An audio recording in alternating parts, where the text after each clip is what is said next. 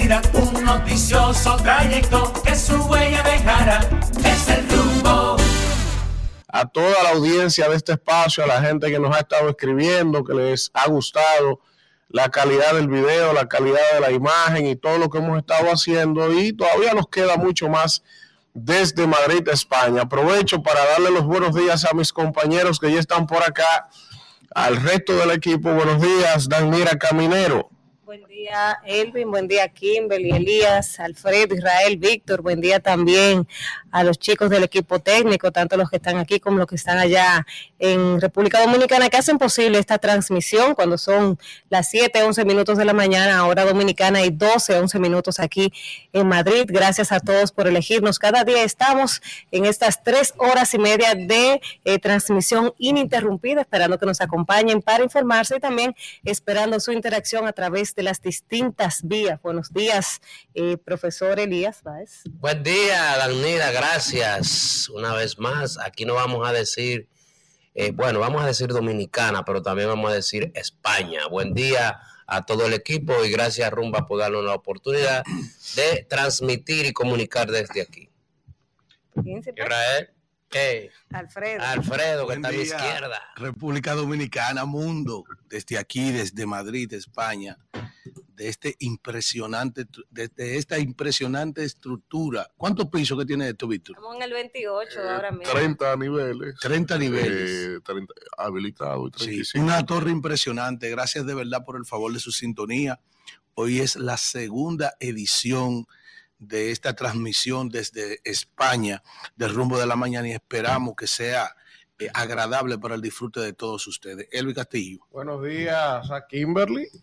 Buenos días, Alfredo de la Cruz. Gracias, hermana. Elías Baez, Danira Caminero, Elvin Castillo, Víctor e Israel. Y buenos días a todo el país que nos escucha, a la diáspora también y a toda la gente que está en sintonía, los padres que van a llevar a sus hijos al colegio y a los que van camino hacia sus trabajos. Hoy es Día Nacional de la Juventud en República Dominicana en honor a San Juan Don Bosco, un sacerdote que se dedicó a educar a los jóvenes de la calle en la Italia del siglo XIX y a los delincuentes también.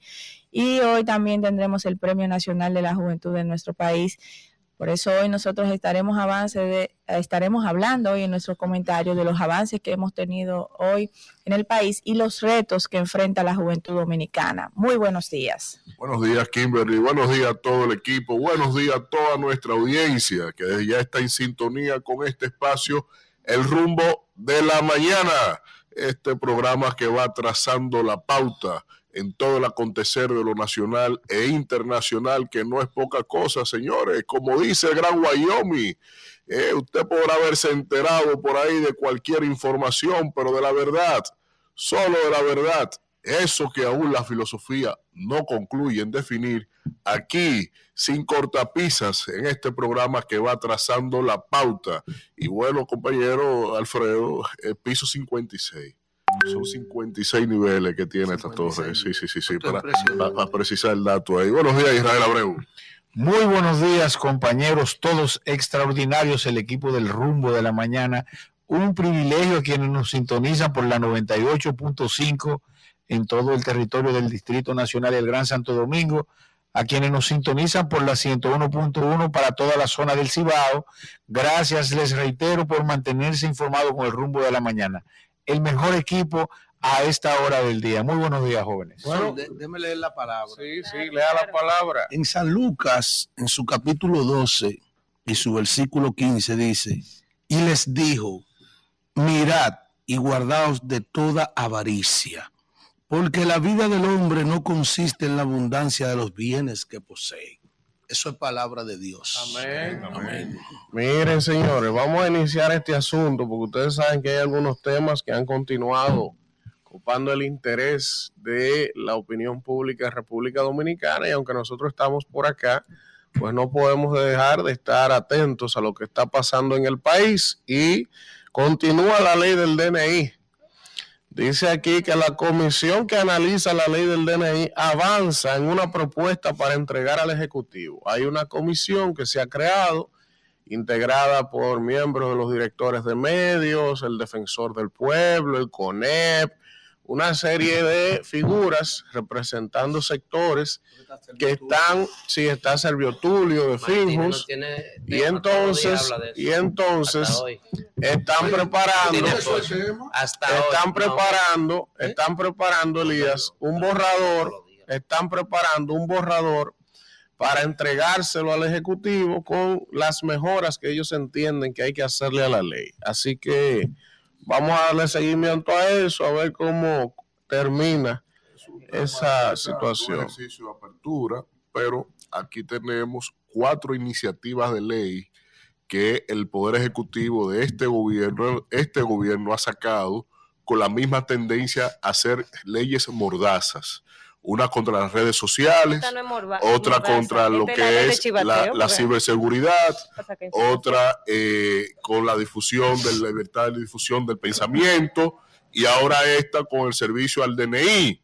Entonces, parece que hay un empecinamiento claro de que en medio del proceso electoral no le pase lo que ellos mismos hicieron y utilizaron cuando eran oposición, que dijeron a- de todo a todo el mundo sin ningún tipo de filtro. que hay que recalcar que los gobiernos del PLD y la Fuerza del Pueblo, que eran lo mismo, utilizaban el DNI para espiar a la oposición, a Miriam Germán, una juez prudente y seria, y ellos sin ley abusaban del DNI en contra de la oposición, y hoy son los honorables eh, que no quieren una ley que sí va a cumplirse con el derecho a la intimidad y al honor. Esa es la oposición que nos en gastamos. ese mismo orden, Doble moral. que la ley del DNI es necesaria, que la misma oposición lo ha reconocido y que el gobierno ha dicho más de una vez que está en disposición de adecuar la ley y hacer las modificaciones que fueran necesarias. En segundo lugar, esa ley mordaza de la que tanto se ha hablado, pues yo pienso que sí necesitamos entender que libertad de expresión no es libertad para ofender ni tampoco para distractar a nadie y debe existir regulaciones para eso. Esa es mi Eso- opinión eso sobre está ese claro, pero, pero, nadie se Víctor. limitaba a decir ladrón, ladrón, ladrón, ladrón, Está ladrón, ladrón, ladrón. Miren, dice aquí Carlos Pineda en el chat de YouTube, oigan esto. Buen día, Elvin. Pero a Rumba le conviene que estén por España, porque solo así llegan todos puntual. Yo desde Boston les saludo a todos. Sí, porque como aquí son las 12 del mediodía, así se levanta esta partida de vago. Sí, sí. Así que yo antes de llegar al programa todos los días llevo a mis cinco hijos al colegio. Con mi marido. No es lo mismo Miren. levantarse a las 6 de la mañana que levantarse a las 10. Miren, dice por aquí que Domingo Contreras dice que el contrato de la alcaldía con el grupo Laki es ilegal. La empresa ha respondido a Domingo Contreras en un comunicado diciendo que eso es mentira y ya ustedes saben, está caliente. Se hubiesen Decía con su ahorrado, esa respuesta, porque lo que hace un Y hay que más. responder cada titular, compañero. Bueno, parece, más, parece. Miren, eh, se querellan contra Tommy Galán por admitir hackeo a impresora de la Junta. Fue un grupo de ciudadanos ante el TCE y hay una situación ahí por el juego de palabras que eligió el, senado, el ex senador del PLD en San Cristóbal, Tommy Galán, donde él admitió que técnicos del PLD habían hackeado las impresoras de la Junta. Pues ante esa afirmación, ha habido un grupo de ciudadanos ahora que se ha querellado contra Tommy Galán por eso que él admitió. Eh, bueno, ¿cómo que dónde está el agravio de eso, Víctor?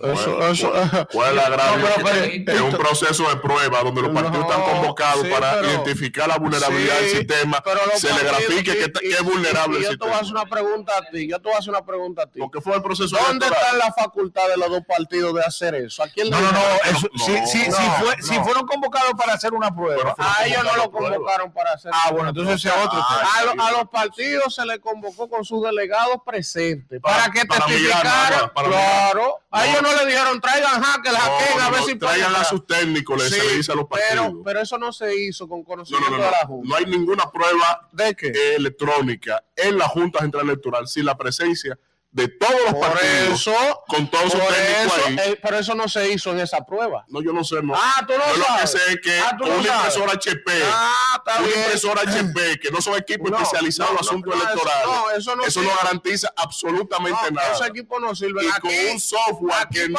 es un software especializado No, no, nada de sirve, elección. nada sirve. Para ti lo único que sirve fue los escáneres que compró Roberto Rosario. Eso sí eran Ah, buenos esos y eso sí eran eh, adecuados en ese momento. Esas salvaron las Sí, elecciones pasadas. Esas eran las únicas que salvaron, bueno, Claro, los únicos claro. que salvaron las Está bien, está bien. No, Hasta eso estás- son delincuentes. Tú Está compraste bien. un joystick de juguete Ajá. para jugar con tu Sí, PlayStation sí, sí. y te pusiste en un A380 Sí, volando sí, con sí, eso. Sí, sí. Ajá. No, no, lo, lo, lo que los otros hacen nada sirve. Lo único que sirve es lo que ustedes hicieron. Aquí se quiere que eso funcione. No, no, pa- no Aquí parece, no parece. Que no se repita lo que pasó en el No, no. 2020 con elecciones municipales.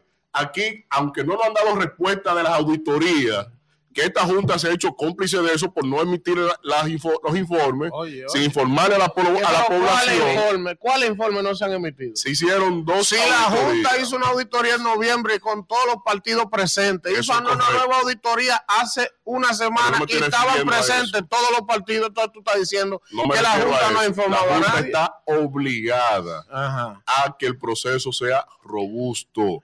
¿Y, tú y los- crees, ¿Y tú crees que ellos no quieren que sea? y los equipos que están utilizando, Ah, el software que están utilizando, no son equipos especializados en asuntos electorales. Yo no estoy con eso criticando a nadie. Bien. estoy llamando una atención porque inclusive hoy mismo el PLD se está querellando contra uno de los jueces del Pleno de la Suprema, de, de la Junta Central Electoral, Bueno, porque lo que pare- parece más un- una pieza palaciega que Víctor, del organismo que- regulador de las elecciones. Y eso es Víctor, delicado. Víctor, tú eres un tipo brillante, Víctor. Los partidos, el PLD, claro que va a jugar su rol en medio de una elección y ustedes como fuerza del pueblo ahora, ah, se está creyendo ante un miembro. Coño, pero Roberto Rosario no era un cuadro del PLD y fue presidente de la Junta ocho años. ¿Y quién lo gestó? ¿Y quién dijo nada? O sea, ven acá, o sea, no, no, no quieran ser más papita que el papa, o lo, sea, lo que Elvin llama poderosamente la atención, que inclusive en ocasión de un hackeo, ¿verdad? Ciudadanos, independientemente de los intereses que tengan o no, ¿verdad? Se querellen contra la Junta. Yo creo que a pesar de que se haya visto mal y que se vea mal en la sociedad ese término, hackeo, intervención, lo que sea, yo creo que se deben someter a las pruebas que sean necesarias esos equipos. Y, y- y no andando, porque yo te voy a decir algo, si se sienta un mal precedente en relación a eso, ¿verdad? Cuando viene a ver, tenemos que equipos vulnerables que se instalan donde quiera y, y- y- y pasa lo que pasó anteriormente. No delincuentes Y- del PLD que vayan a mi humilde opinión, ¿eh? tampoco los politician No delincuentes Yo no lo así. no, no, eso Ahora, Israel, es un yo quiero- crimen. yo Usted va a quiero preguntarte, Israel, por favor. ¿qué actor del sistema, del partido que sea, o del sector que sea, le conviene que la Junta quede mal? A Nadie. nadie. Entonces, no es verdad que ni la Junta va a apostar a fracasar, pero ningún actor del sistema debe agitar y propiciar que fracase tampoco. Claro que no. O sea, porque es que al final no le conviene a nadie, pero nada. Está bien, vamos a seguir. Miren, eh, ustedes saben que ya, ¿a cómo estamos hoy? A 31. O sea que hoy vence el plazo de Malvete. Ustedes compraron su Malvete a los que nos están escuchando. Escríbanme en el chat de YouTube para ver, para yo ver. Dice la ¿Eh? Dirección General de Impuestos Internos, solo el 25% falta por 25, Bueno, 23%. si el 75 lo para- compró, está para- bien. Estamos avanzando. No, no, no, no. No. Oh, con relación a El año pasado no, el año 300%. pasado teníamos, creo que para el, el día de cierre faltaba un 18%. Ah, bueno. Pues Entonces- entonces, 18. el ese año pasado. 23% que falta tiene que pagar 2 mil 25. cañas de recargo a partir de mañana. Y barato me lo hay. Y espero que no le den prórroga, porque entonces Dani los padres de familia empiezan a ¿Qué pedir prórroga. Dani le Duvergé. cobramos multa. Dani Duvergé. de los Duvergé de los Alcarrizos dice que él compró el de él hace un mes. Correcto. Es un Eh. Braulio Vázquez dijo, yo compré el mío en noviembre. Es un ciudadano. Jason García dice que sacó el de él. El ¿Cómo así? coordinador del otro Sí, si Jason sacó uno solo, ¿Por quién va a votar? si ¿Para Jason, sacó uno solo, hay problema sé en esa casa. Ah, Hay ya. 20 ya. vehículos en esa casa. Mira, dice la gurrupela de Ral Pérez que él compró el de él en diciembre. Y, eso Y el motor tiene y- y eso que tiene comprar malvete. Pero venga acá, no sean irrespetuosos. Carro. Eh, se Pero equivocan. Lo deja güey. circular en la Ah, pero calle. Ustedes se equivocan con Ral. Usted lo insulta, le dice de todo y usted No te metas. No, yo no, yo le digo. Rupela porque él se no no porque él se autodenominó. Él No. se dijo así, así. él es la Rupela del chat, dice él. No se mete los pleitos de Ralph y yo. es- esos talentos del otro rumbo de la mañana no tan fáciles. Qué barbaridad. Ralph puede decirme lo que sea porque él dona para yompearme y respeta a mi mamá. Pero Sí, ya sí, estamos en el olvídate. 2024, Sí, que le suba un sea. coordinador esta semana. no la El otro rumbo. por ahí, sí. Mira, la Riquín Ese dice que compró el de él hasta el 2025. Sí, claro. Señores, miren, estamos recordar, recordarles que estamos transmitiendo desde la torre Eurostar en Madrid. Sol, y yo que Tiene estoy viendo por 56 particular. pisos, estamos en el piso 28. Estamos aquí y evidentemente tenemos que agradecer a cada oportunidad, ¿verdad? A los patrocinadores que nos han apoyado para realizar esta transmisión especial con motivo de nuestro segundo aniversario y tenemos que agradecer a la Junta Central Electoral, al Ministerio de Obras Públicas, tenemos que agradecer a nuestros amigos de Mercasit, también tenemos que agradecer a los amigos del Departamento Aeroportuario, del Banco de Reservas de la República Dominicana, que han sido pues parte de los patrocinadores, nuestro hermano Wellington Arnaud, Orlando Jorge Villegas, que son personas que siempre, siempre nos han apoyado desde que este proyecto está en el aire. Y también a nuestros amigos de la Cámara de Diputados de la República Dominicana y Alfredo Pacheco que nos eh, apoyó para hacer posible esta transmisión con motivo de los dos años del segundo aniversario del rumbo de la mañana en RCC Media. parece que este cáncer del financiamiento de las campañas electorales por el narcotráfico no tiene fin y no estará exento de ningún país del mundo. Ustedes vieron lo que pasó con Petro en Colombia, lo que ha sucedido en República Dominicana. Y oigan esto que se acaba de destapar de uno de los hombres más serios que se reputa en la presidencia del mundo, de Andrés Manuel López Obrador. Presidente de México, De ¿qué México. pasó? El cartel de Sinaloa, no, le voy a leer la nota completa, que es corta. El cartel de Sinaloa supuestamente financió la campaña de Andrés Manuel López Obrador en el año 2006. Y es una investigación realizada entre el 2010 y el 2011 por la Fiscalía Federal del Distrito Sur de Nueva York de Nueva York y la agencia antidroga de la DEA. Dice aquí, hasta ahora estuvo secreta, obtuvo, obtuvo pruebas sólidas de que el cartel de Sinaloa aportó entre 2 y 4 millones de dólares a esa campaña en el año 2006. Durante la indagatoria, la fiscalía elaboró reportes confidenciales y obtuvo grabaciones de audio donde testigos del cartel de Sinaloa y el círculo cercano a, a don Andrés Manuel López Obrador, que participaron directamente en la entrega, recesión, canalización del dinero, confirmaron que sí hubo financiamiento ilícito de esa campaña. Sabes que yo nunca Aquí- entendí aquí por qué limpio, ¿no? López Obrador nunca atacó el narco. Tú sabes que Peña Nieto lo atacaba. Él dijo, den eso así que es lo que yo quiero paz. Me encontré raro eso. Eso- Mm. Recuerden que fue López Obrador quien pactó con el hijo de, del Chapo Guzmán Correcto. para no intervenirlo en Y ordenó soltarlo cuando lo Además, agarraron una vez también. Ordenó liberarlo. Yo Ay, creo que che, che. lo- lo- los zurdos siempre tienen ¿Cuál fue que se llevaron amarrado desde que salió de la presidencia en estos días para Estados Unidos? No es el de Honduras, Juan Orlando. Bueno, Eh, López. pero ese tuvo un placer del gobierno de Estados Unidos para repostularse, reformar la constitución, quedarse ahí y el hermano actuando con el narcotráfico y su partido. Vamos a hacer un primer contacto en este rumbo de la mañana para venir de inmediato con el inicio de los comentarios. Tenemos hoy tres entrevistas y una denuncia de una ciudadana que vive aquí en Madrid, dominicana, que ha querido aprovechar los micrófonos del rumbo de la mañana para hacer una denuncia que está siendo eh, afectada a la comunidad dominicana y eso va a ser más adelante. Así que no se pueden perder todo lo que estará pasando en el día de hoy, un programa súper especial que hemos preparado de la- desde el Hotel Eurostar Madrid Tower en el piso 28. Vamos al contacto y regresamos con más del rumbo de la mañana. Rumbo de la mañana. 7:32 minutos de la mañana, hora República Dominicana, y 12:32 minutos aquí en Madrid. Vamos a iniciar con los comentarios para este miércoles. Como de costumbre, el señor Elvin Castillo.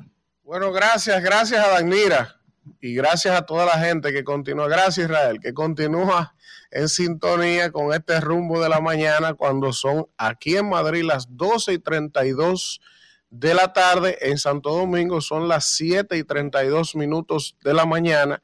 Pues yo quiero comentar con ustedes eh, dos cosas rápidas, a ver si me da el tiempo. Lo primero, volver a hablar de lo que hablé ayer, pero hoy con un poco más de profundidad. Ustedes recuerdan que yo les anuncié a ustedes ayer aquí y estuvieron escuchando la promo de que RCC Media, el Nuevo Diario y el CODES organizaron unos debates municipales que tardaron meses organizando esos debates, invirtiendo recursos, poniendo cadenas de medios, muchos canales más de televisión se montaron en una cadena, se preparó una escenografía que costó recursos para incentivar la cultura de debate en República Dominicana, promoverla.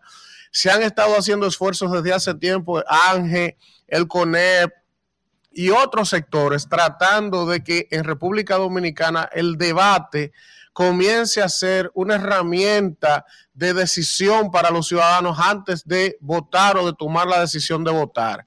Después que se hizo todo este esfuerzo por meses, que se invitaron a candidatos, pues ¿qué ha resultado? Y con el perdón de mi amigo y amigo que he apoyado siempre, Carlos Guzmán de Santo Domingo Norte.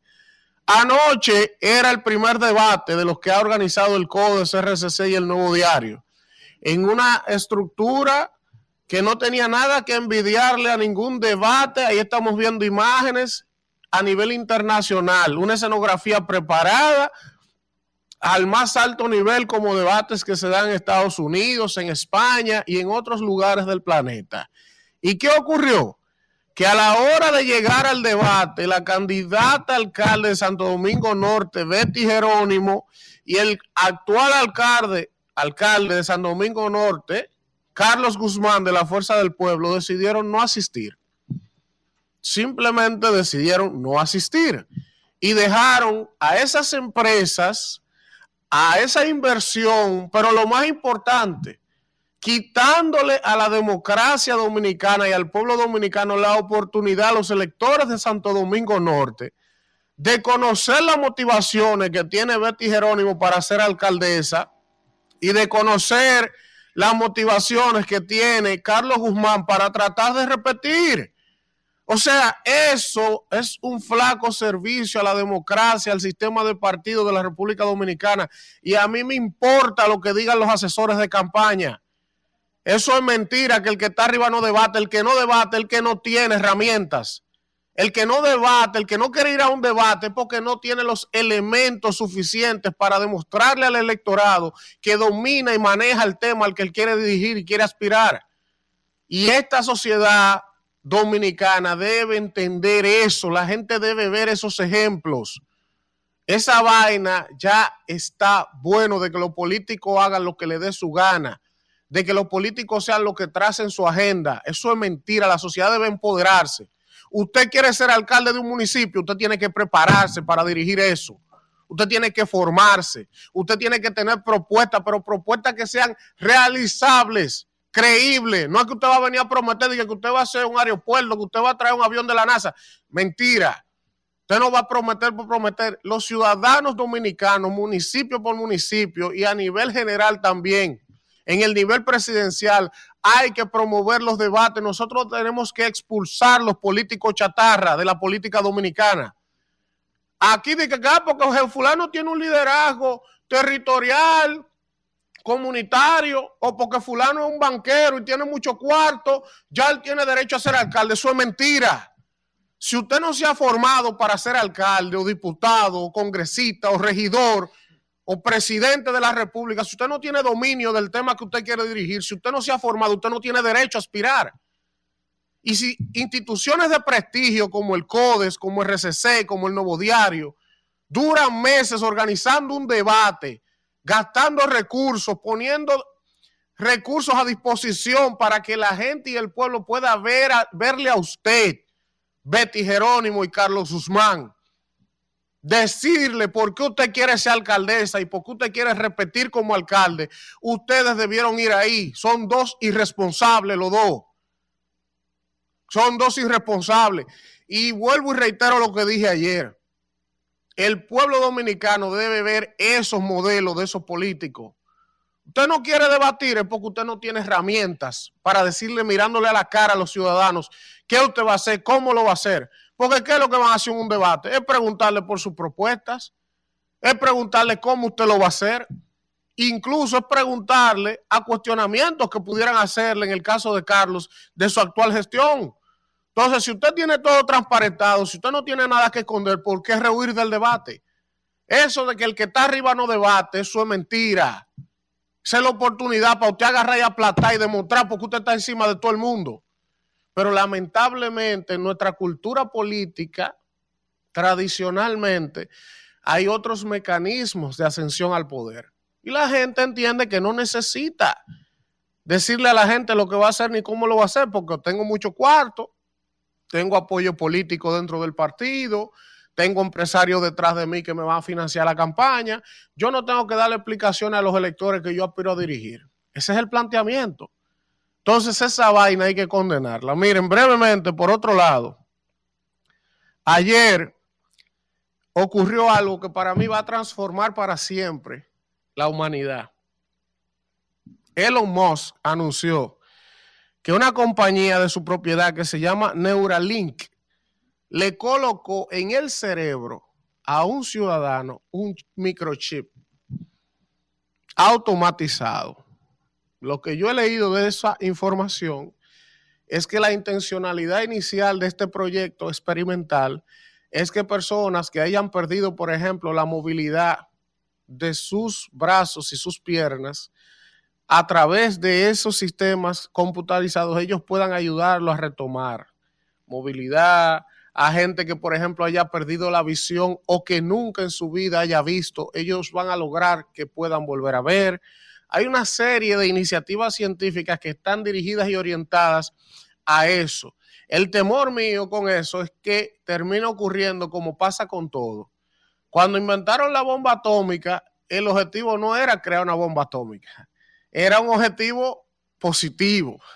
Y entonces luego desvirtuaron eso y terminó en la bomba atómica. Entonces la mayoría de los inventos de la ciencia y la tecnología muchas veces te lo venden con un impacto positivo a, las personas, pero entonces imagínese usted que usted pueda tener un, un microchip incrustado en el cerebro de las personas que de manera computarizada usted pueda controlar las emociones y lo que esos ciudadanos hacen. Eso es una locura. Tiene partes buenas, pero también da una intromisión excesiva para mí al nivel de control que tendrían las máquinas sobre los seres humanos. Y entonces cuando usted le agrega todo lo que está pasando con la inteligencia artificial, todo lo que está pasando, este mundo ya uno no sabe dónde que va a llegar. Ya uno no sabe dónde va a llegar. La FDA aprobó ese chip que era seguro para aprobarse hace nueve meses.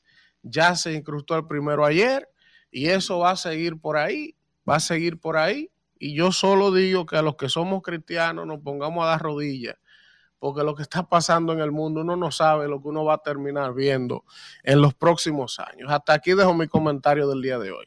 Rumbo de la mañana. Bueno, regresamos. Estamos.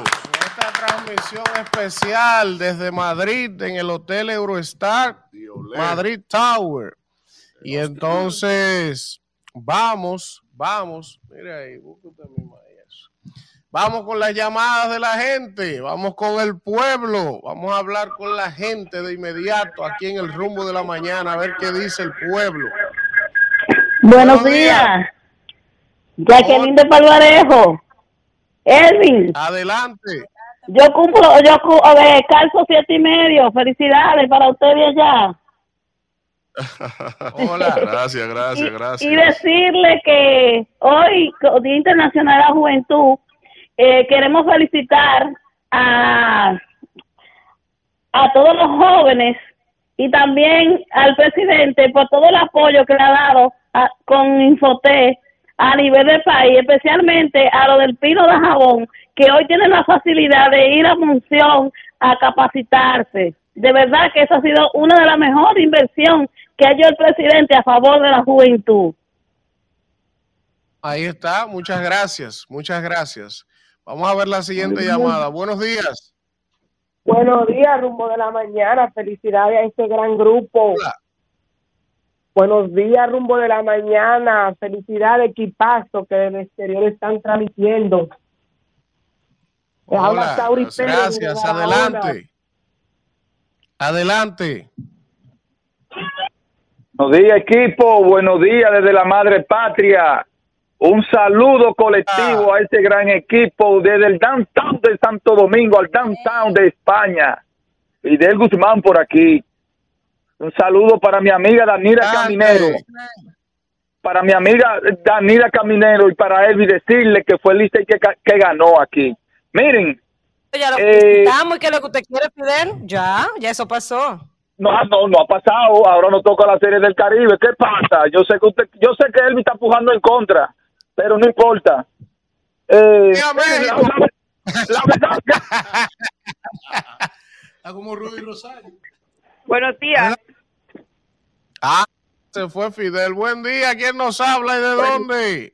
Fátima familia, ¿cómo están todos? Muchas bendiciones. Hola, Fátima, familia de Pedro Brán. Sí, es lamentable leer algunas informaciones de verdad a uno en, en el periódico, porque la oposición de verdad ya no encuentra qué hacer. Ahora mira lo que están diciendo, que el gobierno está utilizando recursos del Estado. Por favor, vamos a las urnas con las frentes en alto, porque si el PLD, la Fuerza del, P- del Pueblo, el PRM, son partidos fuertes, y las urnas que vamos a saber en realidad quién es el que está haciendo el trabajo.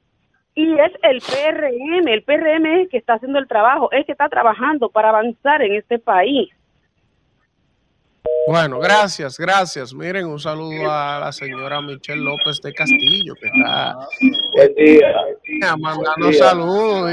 Dice, dice Michelle ahí que estamos todos radiantes. Gracias, gracias. Eh, Eh, eh. Saludo a mi esposa, un beso. La dejó Quiero mucho. Sí. Ay, Bueno. la dejo No, con así barbaridad. eso, que la quiero mucho. Hay otra palabra que usted debe decir a esa mujer ahí. Señores, Dígaselo estamos en en vivo. el aire. Buen día. Buenos días, buenos ¿Quién días. nos habla y de dónde? Alfredo no ha saludado a Adela aquí. Le, le habla esposa, Manuel de García. Santo Domingo. Desde la Cruz. ¿Quién nos habla y de dónde? Manuel, Manuel de Santo Domingo. Quiero darle, Adelante, pedirle- hermano. sí, quiero pedirle a todo el que habla por micrófono que he observado que el presidente Luis Abinader es un hombre muy demócrata y que esta democracia débil aparente, que no está, no creo que es tan débil porque en América Latina es casi la mejor, debemos conservarla, que ese despotrique que hablan por ahí por la radio, deben cuidarlo, porque no quiero que se pierda la democracia, que la juventud dominicana tiene que avanzar. ¿Tú quieres censurarnos? Muchas gracias. Vamos con la siguiente. ¿Tú quieres censurar a- a- el derecho que hay? No, no, déjeme hablar usted a mí. No, no, no, no, no, no. Diga usted lo que usted quiera cuando yo me calle. Cuando no, cuando no, no, espérese. Cuando yo me ¿Qué calle, usted dice lo que usted quiere. No, Porque no puede yo te pedir que yo diga que bebió. cosas que tengo que decir. ¿y fue a ti que él dijo? Fue a mí. Yo me siento aludido porque ellos no quieren que la gente hable ahora y ellos hablaron todo lo que le dio la gana. ¿Cuál es el problema? No, no. Buen no. día. La soga y la horca. Ahora hay que meter leyes. Buen día. Buenos, buenos días. A los no le luce eso, ¿no? Buen día. Erwin, para, para yo ¿Quién hoy salvar. habla y de dónde? hoy- Rafael, tu hermano. Óyeme. Oh, Eh, Rafael del Bronx, Nueva York. La, la llamada ayer se me cayó porque llamé por el internacional, pero hoy llamé directo a Santo Domingo. Óyeme lo que te voy a decir, para salvarlos a ustedes. La muchacha esta de Palmarejo que llamó ahorita, dice ella que ella es día y medio en zapatos. Eh, yo soy Lach en, en, en Poloche, o sea que me, me lleva un. Poloche para allá. ¡Qué lucha! Óyeme, óyeme, por otro lado, eh, lo que pasa es que la República Dominicana, la gente no ha logrado entender cuál es su, su rol. El rol de la oposición es criticar, pero no, ellos quieren que el gobierno haga lo que ellos quieren que se le haga. Y eso no es así. Ellos estuvieron en el gobierno y nosotros tuvimos la oposición y nosotros no hacíamos lo que ellos hacían, porque nosotros no hacíamos, nosotros nos robábamos y ellos, y ellos sí. O sea que va- vamos, Si vamos a se roba, ponernos claros. Rafael. En oposición tú no tienes acceso al robo. Bueno, pero por Buen día, ¿quién nos habla y de dónde? Vuelve y llama. Eso es. Buenos días. Buen día. Buen día, Elvin. ¿Quién ¿Cómo nos habla y de dónde? El doctor Ramón Guzmán de las Américas. Mira. Adelante, eh, Ramón. sí. Lo que yo quiero decir, que el gobierno de El Cambio tiene cuatro años. Ha devuelto más de 10 leyes o 8 leyes. Y ya es un gobierno que parece un gobierno viejo, un gobierno de 20 o 30 años. Pero aparte de eso, todos los errores políticos que ha venido cometiendo, más la inflación que ha sometido al pueblo dominicano. Yo entiendo que Luis Abinader y el PRM no tienen escapatoria porque el pueblo le va a cobrar eso ahora en las urnas. Porque yo andaba eh, la semana pasada y yo me daba cuenta las multitudes que se movían atrás de Leonel Fernández. Y él- no, pero no solamente las multitudes, sino la gente en la calle y en las azoteas y en las esquinas. Entonces, no hay forma de cómo el, el cambio siga funcionando porque en verdad no es un Gracias, cambio, Ramón. ha sido un gracias, retroceso. gracias. Vamos con la siguiente. Ni van ni vuelven. Buen Buenos día. buenos días. ¿Quién nos habla y de dónde? Leo del distrito. Que, quiero en primer lugar quiero mandarle un saludo al equipo de WhatsApp que tiene Kimberly eh, azotando. Un saludo para ellos, que ahora del sur y son damas todas. Oye, qué coincidencia. Adelante, adelante, caballero. Aproveche Otra su tiempo. Elvin, Elvin, así mismo como tú estás hablando del debate Santo Domingo Norte, aquí yo quiero que tú también le hagas mucha énfasis a la del distrito, porque si estamos hablando de Donde quiera que no vayan los candidatos, se lo voy a decir. Donde bueno, pero- quiera. Pero, pero queda abierta la invitación. ¿Y por qué no invitan a Domingo? Porque saben que No, porque todavía no ha pasado. Eso No, tiene un pasar, calendario. a Ayer fue el de pasar. Santo Domingo Norte, hoy viene otro. Y un día le toca al distrito. Si Carolina no va, la quemo también. Yo no tengo que ver con esa vaina. Yo no tengo que ver con la eso. tiene que escuchar. Bueno, la buenos días. la Pero venga acá, si usted no está preparado, no quiere- aspire. Si queremos avanzar como sociedad. Buenos Claro, días. fortalece la sociedad. Y la Estoy de estratagema de los asesores de totalmente con campaña siempre se impone en esa vaina. Yo estoy de acuerdo con Buenos el días. Eso era un debate. El que no- fue fue decirlo. Peña Gómez. Hay que decirlo. El que no fue fue Peña Gómez. Vamos a ver ahora quién va a. Ahora hay un escenario, ahora hay un escenario ideal, porque Luis dijo el otro día, no, él dijo que él quería ir. Él dijo que quería ir. Vamos a ver. Carolina. Mejía se dieron el gusto, el hito Buenos histórico de ganar unas elecciones Víctor. sin ni siquiera dar una entrevista de televisión. Vamos, Buenos la gente días, está ahí, no tenemos días. de la Carolina. Mejía. Buen día. Bueno, ¿Quién nos días, habla? Víctor, por favor. Buen día. ¿Quién nos Bueno. habla y de dónde? Le habla Duamel del Distrito Nacional. Adelante, Duamer. No, miren, ustedes tienen que ustedes tienen que darle un premio a los que llamamos, porque es inconcebible un trabajo. ¿Cómo fue, Duamer? Mire. No lo escucho, por favor, hagan silencio. Mire, por favor. Buen día. oigan lo que yo le voy- ¿Me escuchan ahora? ¿Me escuchan? Ahí. Sí. Mire, el pueblo dominicano le va a dar una lección a este desgobierno de Abinader, que lo único que ha hecho es destruir este país. Por ejemplo, este es un gobierno que ha tomado más de 40 mil millones de dólares, señores, y en tres años y medio no ha hecho, en este país ha entrado más de 300 mil vehículos, y no ha, hecho en la capital un elevado, un paso a desnivel, un túnel, no ha hecho nada. Y lo que hace fuera, lo hace a media. Este es el gobierno más incapaz y más corrupto que ha parido la Bueno. República Dominicana. Gracias, Este un- gracias a Duamel. Miren, vamos con el chat de YouTube. Vamos con el chat de YouTube, que ayer no lo saludamos. Miren, está en sintonía por aquí Sixto días. desde Nueva York. Está en sintonía por aquí nuestro amigo Jamer Palmero de San Pedro de Macorís, nuestro hermano Claudio Segura. Oigan lo que dice Claudio. Equipo, lástima que esta vez no pude acompañarlo físicamente, pero estamos en sintonía. Un fuerte abrazo. Claudio, él, él vive en Sevilla. Un abrazo. Y la otra vez que vinimos, Claudio. él se trasladó solo a compartir con nosotros. Un abrazo, Él Claudio. vivía en ese, en ese momento en Barcelona, ¿verdad? Estaba en Barcelona, sí. Exacto. Acaba de llegar de Varsovia. Exacto. Entonces, gracias a, a- así es. Miren, está en sintonía a través del chat de YouTube, doña Natividad, a veces la mano. Bendición, mami, bendición, mami. Ok, está por aquí Carol Mejía, está el amigo del comité de base virtual, José Díaz, desde España. Oh, José, ¿y dónde tú estás? Venga, que venga. Dinos, José, ven, vamos a juntarnos. Miguel Ángel Rivas Tapia nos saluda. También está por aquí Jamer Palmero. Está por aquí también eh, Yacaira Familia. Nos saluda Michael Linares, Judith Blanco. También está en sintonía Joel Alexander Bello. Está por aquí bueno, también Juan bueno. Tomás Aquino de los Santos. Doña Natividad de la Cruz, también el Gallo Transporte de la zona oriental. Nos saluda por aquí también Ricardo desde Los Minas. Ángel Lugo Paniagua desde Arkansas, en sintonía con nosotros también Lucy Esther Díaz. Nos saluda Ibe Pineda de Santo Domingo Norte. También está Alfredito Zapata, ese sí es bueno. Eh, está por aquí también Estefanía Méndez. Por aquí también nos saluda Bienvenido Díaz, Reyes Ortiz.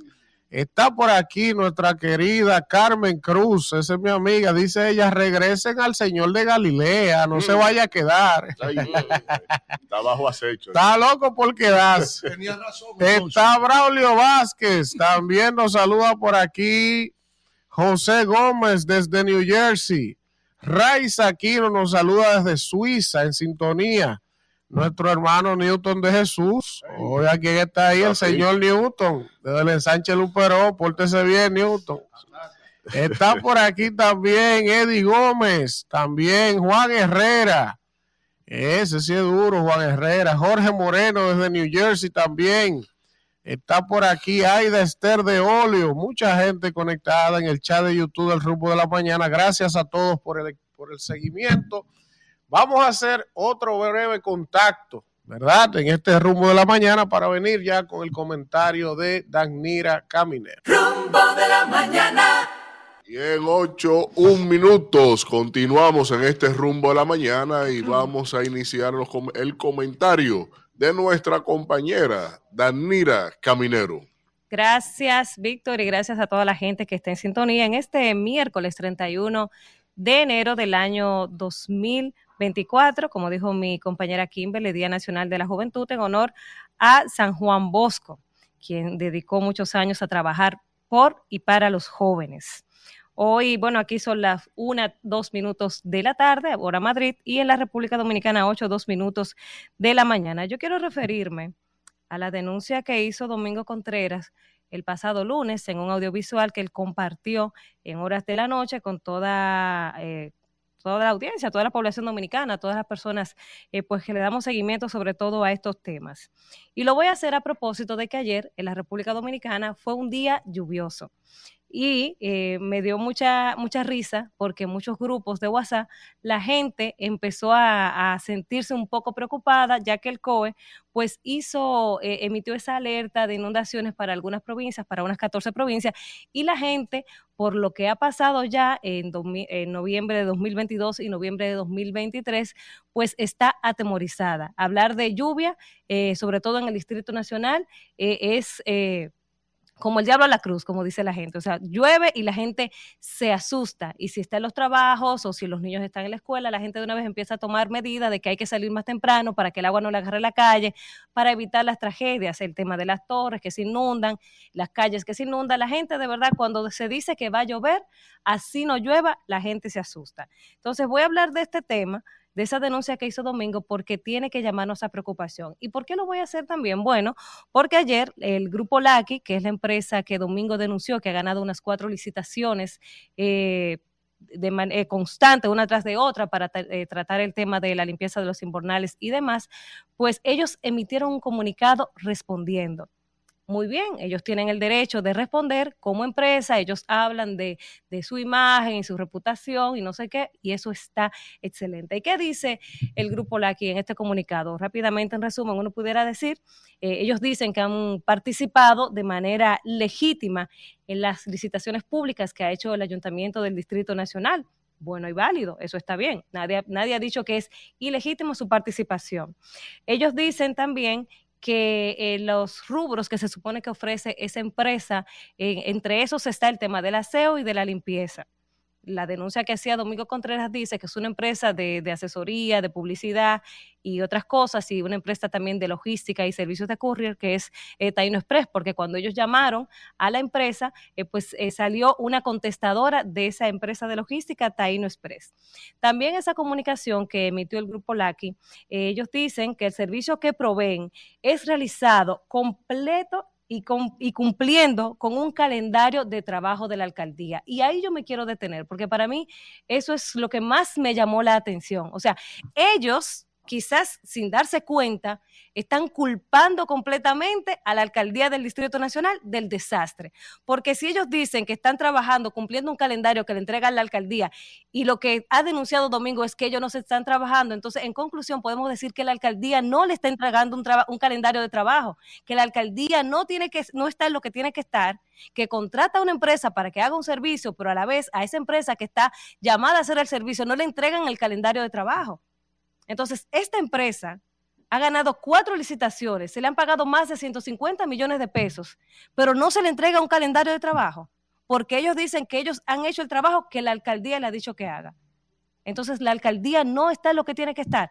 Pero además, a raíz de lo que ocurrió en noviembre de 2022, se destinó un fondo especial para la alcaldía, que no lo usaron inmediatamente, lo usaron un mes después de la segunda tragedia del segundo caos de noviembre.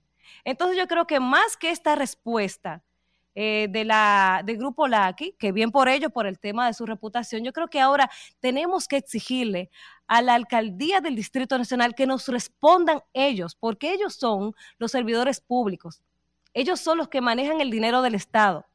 Ellos son los que manejan el dinero que nosotros, los contribuyentes, le aportamos. No nos podemos conformar con esta, este comunicado que ha enviado esa empresa privada. Es a los servidores públicos que tenemos que exigirle una respuesta. Y uno sabe que en campaña eh, se ve de todo y estamos ya a dos semanas de unas elecciones municipales y la gente dirá, no, que es campaña sucia. No, es que si usted no tiene nada que temer ni, ni debe nada, simplemente presente sus pruebas.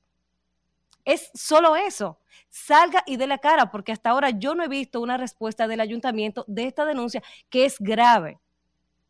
Es grave porque se le está pagando a una empresa para hacer un trabajo que no hacen y la empresa dice, que para mí eh, vino a empeorar todo, la empresa dice que ellos hacen lo que el ayuntamiento le dice que haga. Entonces, ¿cuál es el problema? O sea, ¿por qué no salen a dar la cara si de verdad no hay nada eh, que ocultar?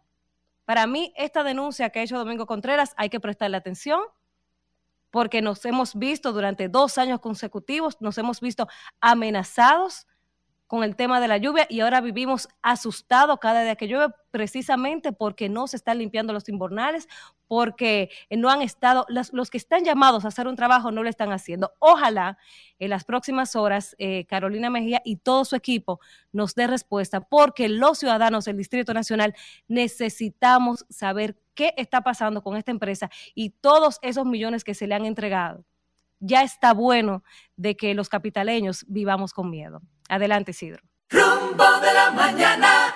Bueno, regresamos en este rumbo de la mañana. Estamos transmitiendo desde el Hotel Eurostar, desde la torre aquí en Madrid, España, en nuestro segundo día de transmisiones especiales en este rumbo de la mañana desde España para Santo Domingo, República Dominicana. Y vamos a continuar en esta ocasión con el comentario de Víctor Villanueva. Bueno, hoy en República Dominicana se conmemora un día más de la juventud dominicana, una fecha muy distinta a la que tiene establecida la Organización de las Naciones Unidas para el mes de, agosto, pero en este caso República Dominicana dedica a la juventud a nivel nacional a ese ícono eh, católico, eh, eh, el padre que trabajó, San Juan Bosco, que trabajó desde Italia educando a los niños, a los jóvenes que estaban en las calles.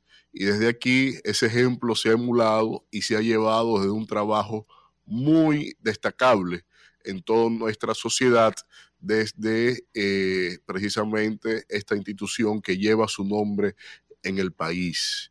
Pero hay que ver en términos del aporte que significa la juventud para nuestra sociedad en el día de hoy. Uno de los principales elementos de desesperanza que tiene el país es precisamente lo que se va escenificando a condición de eh, grupos de jóvenes que se ven sin oportunidades, sin capacidades adquiridas mediante la formación y que en algunos informes, sobre todo el Banco Mundial, lo tipifican en más de 680 mil jóvenes que no tienen la capacidad o la oportunidad de estudiar o trabajar. Y en este caso, cuando uno evalúa la situación que tiene la República Dominicana, creo que es algo que debemos prestarle mucha atención. La juventud tiene que eh, verse graficada en el interés de, la, eh, de las acciones de los distintos gobiernos, del Estado como tal, mediante el diseño de políticas públicas que vayan enfocadas a sus principales necesidades y adversidades.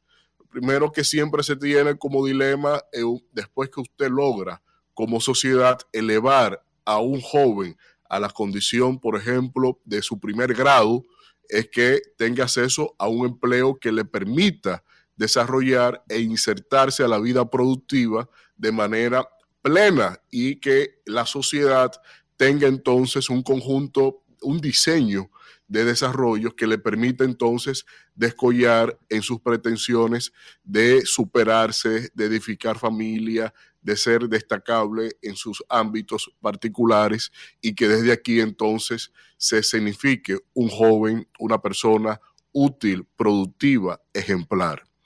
Pero cuando uno ve el contexto en paralelo a lo que tiene la República Dominicana, es muy distante a lo que debemos tener como sociedad en cuanto a las políticas que están enfocadas a la juventud. Nosotros tenemos un alto índice de jóvenes mujeres que eh, tienen edades de 13 a 15 años dando a luz a niños, muchas de ellas a razón de incestos. Y también se tiene que eh, República Dominicana es el país con el más alto índice de muerte por accidente de tránsito. Y cuando usted evalúa esas estadísticas, usted verifica que más del 60% de los que mueren en tránsito tienen menos de 35 años. Y eso te significa entonces que la mayoría de los que mueren o quedan en una condición con una eh, eh, agresión o digamos una, una dolencia permanente en términos de lesiones son jóvenes. Y eso no tiene una respuesta por parte del Estado. Pero cuando usted ve también el hecho, por ejemplo, de la, del desempleo, la mayoría de los que están en condición de desempleo con capacidades y habilidades para trabajar, para insertarse al mundo laboral, son precisamente jóvenes. Cuando usted evalúa qué está haciendo el Estado en función al acceso al empleo, tenemos que conformarnos con casos como una investigación que hice de migración altamente calificada para un organismo internacional, en donde tuve que entrevistar a un joven dominicano que el Estado lo, lo becó para estudiar en la universidad, en la Universidad de Estados Unidos sobre ingeniería de aviación, hizo especialidades sobre ingeniería de aviación y que en una lógica que llevaba el Estado en un momento dado de insertarse a las cadenas de mantenimiento de los aviones, de las compañías que fabrican aviones para los mercados que tienen en América Latina, este joven no encontró un trabajo digno en la República Dominicana y tuvo que conformarse con trabajar en un call center. Y eso es lo que estamos edificando como sociedad. Por otro lado, vemos como este caso de eh, una joven ahí que yo ni sé ni qué canta, ni qué toca, ni a qué se dedica, pero más vulgar no puede ser su actuación. Y desde la prensa se contribuye al morbo público para que estos sean estandarte y referentes de qué. Cuando entonces tuve también la actuación del Estado en términos de las políticas públicas gubernamentales, no podemos tener peor escenario en la administración actual de gobierno cuando recibe el Ministerio de la Juventud con un presupuesto sobre los 700 millones de pesos en el año 2020 y al día de hoy ese presupuesto está por debajo de los 700 millones, 683 millones de pesos, siendo el ministerio que menos recibe.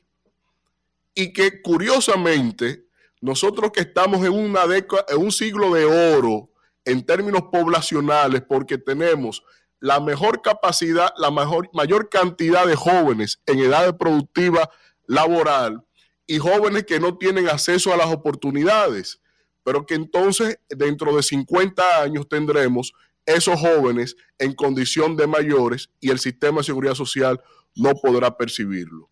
Es decir, tenemos actualmente un panorama que el gobierno actual no invierte ni siquiera un 0.4% del total del presupuesto del Estado, que son 1.6 billones de pesos, y no le dan más de 680 millones, solo para que usted tenga una idea, y ahí lo cierro.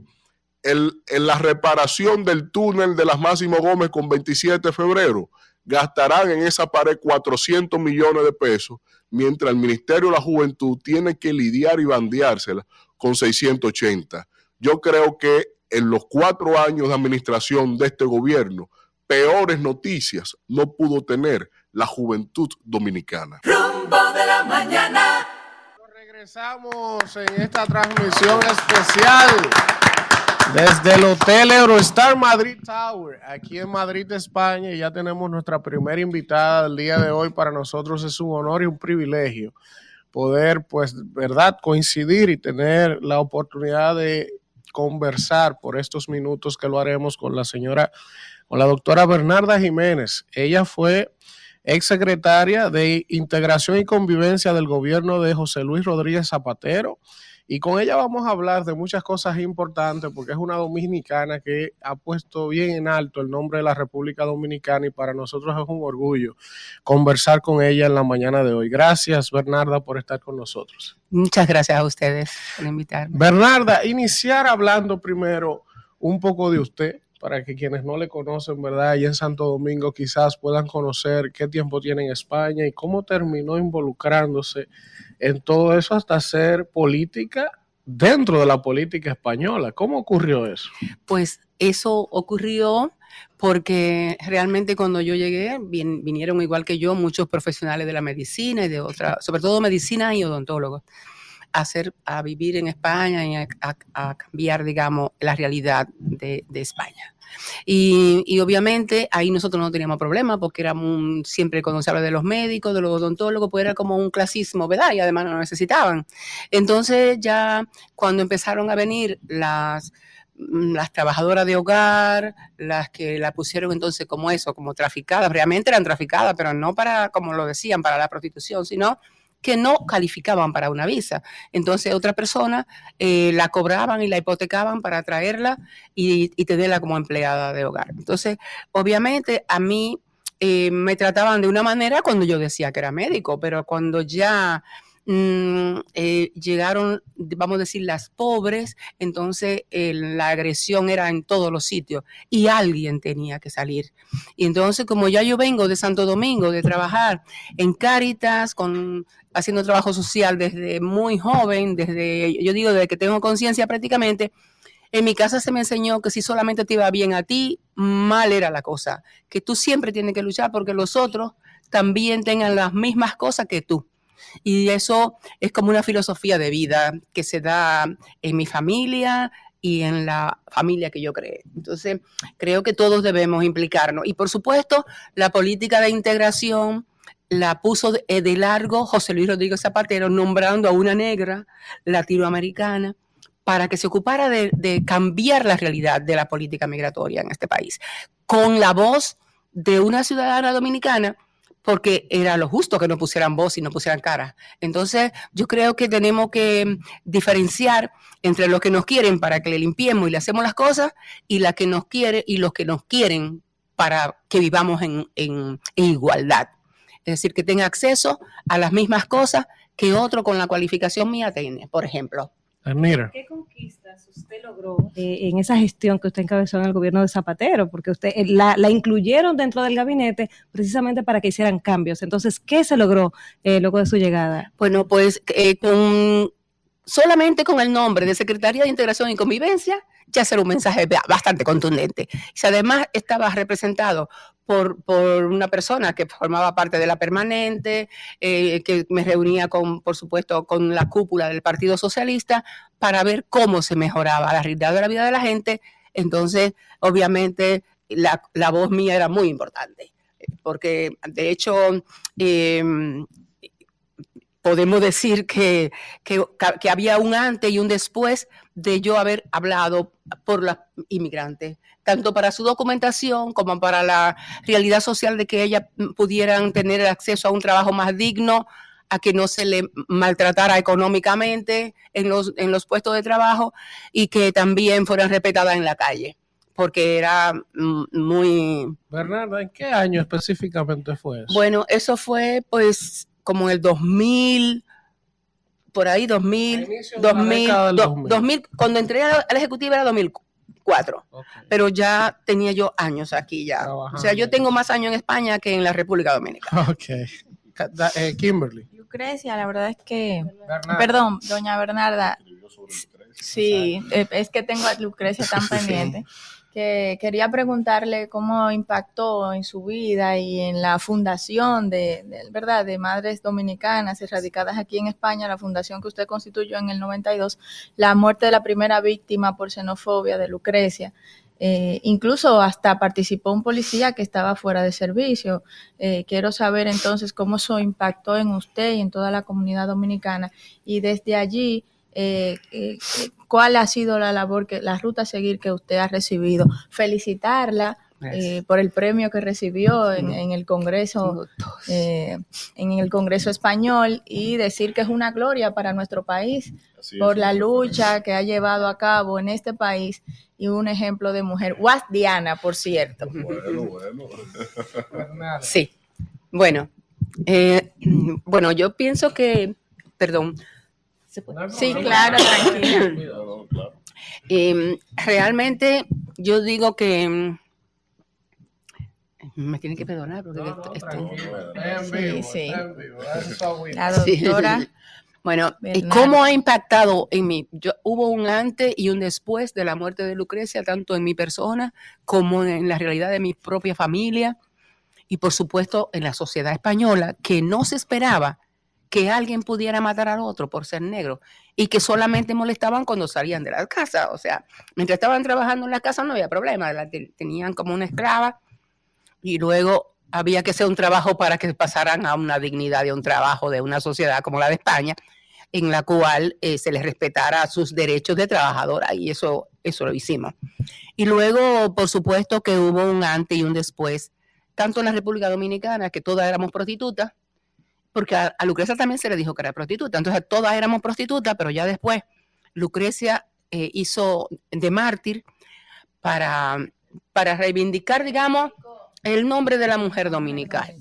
Y nunca, nunca la pobre mujer es como si hubiese, duró días aquí, ella no siquiera un mes duró acá. O sea, tuvo, tuvo la mala suerte de no tener donde vivir, se enfermó y la señora le echó del trabajo. Entonces, obviamente, había que, ya nosotros estábamos formando la organización porque recibíamos las informaciones de cada una de ellas, donde se le maltrataba constantemente en la calle. Pero afortunadamente decir también que el gobierno que había en ese momento era el gobierno de, de Felipe González y nos facilitó muchas cosas. Por ejemplo, que escoltaran a las mujeres que no tenían documentación para que fueran a las reuniones. En esa reunión nosotros le decíamos sus derechos, le decíamos que tenían un abogado para que la defendiera, varios abogados dispuestos sin pagar ni un centavo para que la defendieran. Y luego, por supuesto, en el, en el trayecto también legalizarla. O sea que nosotros legalizamos más de 52 mil mujeres.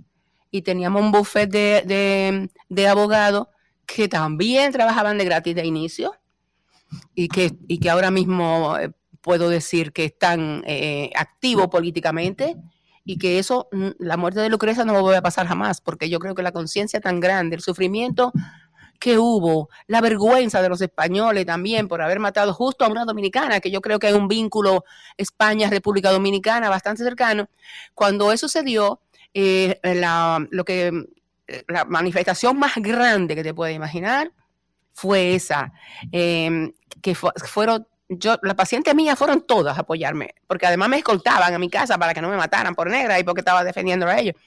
Y además vivíamos en una zona, y sigo, sigo viviendo más o menos en la misma zona, que es una zona de clase media alta, digamos, además, con el índice de profesionales más grande, casi todos eran periodistas.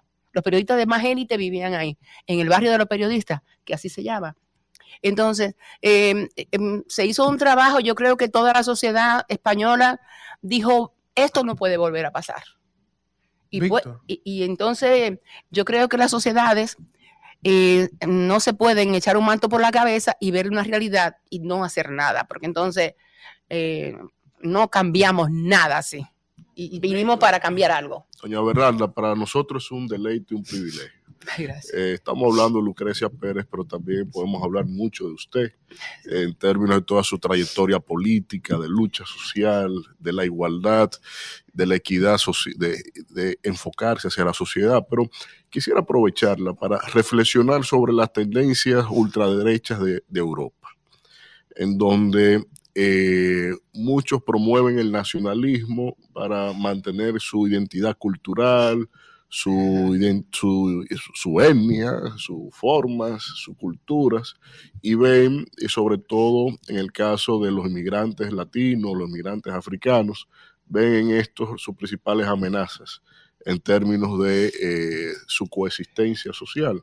¿Cómo, ¿Cómo repensar Europa, dado a que desde el colonialismo estas potencias también tienen su cuota en términos de las desigualdades que tienen nuestros países de cara a lo que le empuja a venir hacia aquí, buscando mejores perspectivas de vida.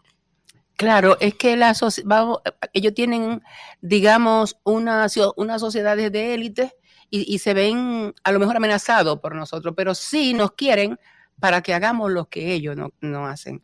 Entonces, yo creo que a los países ricos su seguridad y, su, sobre- sobrevivencia inclusive le va mal si no hacen un trabajo con los otros. Entonces, ahora mismo que tenemos un mundo como con una derechización y guerra por todos lados, es cuando creo que va a ser peor todavía para las desigualdades. Pero lo- los políticos están para hacer política y para hacer integración. Y no podemos crear sociedades donde lo que nacimos en otro lugar seamos los que cargamos con los trabajos no cualificados. Y me da muchísima pena porque aquí hay muchísimos profesionales que hasta que aprenden a hablar español, sobre todo los que vienen de corriendo de otras sociedades que no hablan en castellano, que no es nuestro caso de América Latina, esa persona se lo pasa muy mal en principio y resulta que tienen una cualificación mayor que los dueños de la casa en muchos de los casos. Hablan dos y tres idiomas y es cuestión de aprenderse un poco lo que es lo que es el, el castellano. Entonces, yo creo que los gobiernos debían facilitar que cuando lleguen se le, se le apoye para que se integren cuanto antes, porque siempre va a ser una riqueza cultural Eso en 20 años. que, que no, que va- yo, de extrema, de derecha. yo, yo tengo esperanza que aunque no lo vea, eh, eh, tiene que llegar a una sociedad más justa y más igualitaria, porque suena como mucha teoría, pero cuando tú tienes una sociedad donde tú eh, apuestas por, la, por los humanos, va a tener una riqueza que es así que, que no se puede medir. Israel. Buenos días, doña Bernarda Jiménez. Definitivamente una, una alta y digna representación de la mujer dominicana aquí en Madrid. Un privilegio para el rumbo de la mañana. Doña Bernarda, ¿qué retos tiene República Dominicana? Digo, no, República Dominicana no, sino la lucha eh, migratoria al respecto de esos retos que se presentan día a día. ¿Qué reto tiene en este país o en el nuestro? Aquí, aquí. Ah, porque en yo también Madrid. cuando, cuando pienso en aquí debemos arreglar el nuestro. Sí, así Porque el es. nuestro tiene unos temas que también lo exportamos. Entonces yo creo que debemos portar siempre lo bueno. Así es. Pero eh, aquí, aquí tenemos un reto grande porque cada vez llegan más personas que, que se lo están pasando muy mal donde viven y que hacen cualquier cosa para llegar y un gobierno que se, que se respete de la bandera política que sea, no tiene otra cosa que hacer que tratar a esa persona que llegan con dignidad, porque eso es lo que representa realmente un país. Si usted no ofrece dignidad a lo que llegan, pues ese país es cuestionable. En eso. Entonces eso lo podemos llevar a muchos sitios porque realmente estamos pasando por una situación política muy difícil a- ahora mismo eh, globalmente. Elías. Bien, gracias. Un placer para nosotros tenerla aquí y tener una relación, digamos, eh, de conversatorio con una luchadora mujer por las mujeres dominicanas. Yo quisiera saber cómo llega usted eh, al gobierno, o sea, me- meterse siendo una inmigrante a la política y que la nombren, porque sabemos lo difícil que es eh, ocupar un cargo en nuestro país. Imagínense aquí en República, en, en España. Bueno, porque nosotros teníamos una, esa organización donde habíamos regularizado muchísimas personas, donde hicimos real el que caminar por la calle de Madrid no podía ser un delito para los que éramos diferentes. Y luego, obviamente, en mi perfil, como yo he dicho antes, que yo salí de una sociedad donde se me enseñó a que yo tenía que respetar a los otros y ayudarlos para que cuando más iguales seamos, mejor sociedad tenemos. Entonces, obviamente, el Partido Socialista, eh, que predicaba la igualdad entre los seres humanos, independientemente de dónde llegaran, y lo predica todavía, eh, se fijó en una persona que habíamos regularizado todo ese número de personas, que lo educábamos, que lo preparábamos a un oficio para que se insertaran en el mercado de trabajo, que, le, que, que, que vamos por ahí, por cualquier lugar y nos encontramos personas que le enseñamos a cocinar, o sea, con un curso legalizado, que habiendo no teniendo documentación, le dimos una tarjeta de nuestra organización y si la paraban en la frontera nos llamaba un abogado y nos apoyaban un abogado eh, que también trabajó con dominicanos allá, español, y también decir que comisiones obreras y UGT, sobre todo UGT, no se prestó y le agradeceré siempre a darle un carnet a personas que no tenían documentación aquí. De manera que cuando la paraban, ella enseñaban ese carnet, nos llamaban a nosotros, lo de la UGT, e inmediatamente se ponía al servicio jurídico a, a asistirla a ella. No duraban nada detenida porque no habían hecho nada grave. Trabajar para mantenerse. La última, Alfredo. Bernardo. Eh, varias preguntas breves. Expresar que para mí es un honor compartir la dominicanidad con usted. Qué bonito.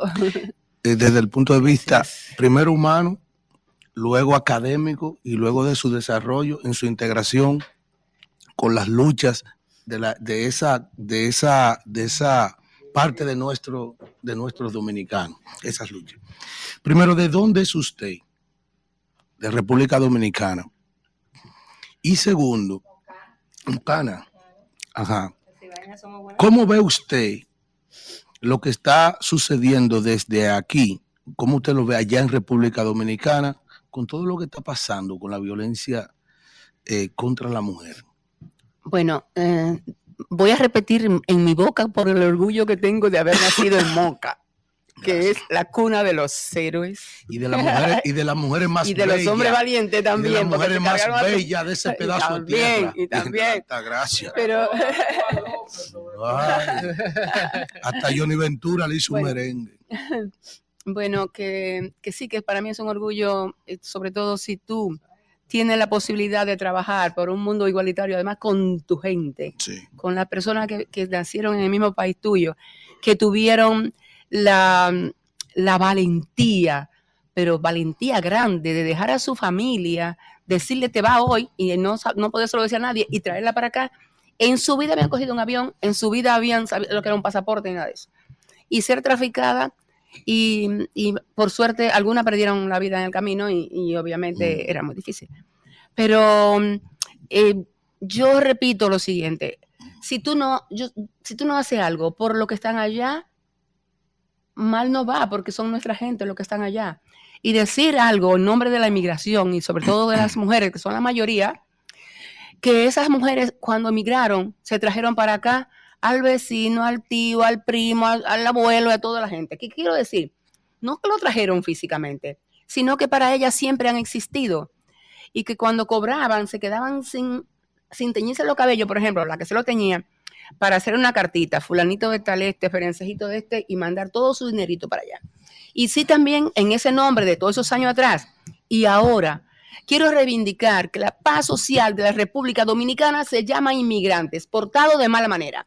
Porque resulta que no nos exportan de muy buena manera. O sea, te va y te endeuda eh, ahora te irá con un pasaporte, puede ser lo único que cambie y que pasa por un lugar eh, legal, pero eh, em, eh, nunca va a estar ese país, eh, ese país que es el nuestro, nunca va a estar suficientemente hecho lo que, lo que esas mujeres que siguen siendo la mayoría de la inmigración, eh, han hecho por ese país. La paz social depende de ella. El dinero, porque los gobiernos podrán presumir mucho de todo su dinero, pero es que resulta que el dinero que llega a cada uno de los de las personas más pobres fu- salió de aquí o de otro lugar. El pantalón, lo que no se puede medir, lo que va en la caja, que va en la medicina, va todo ahí.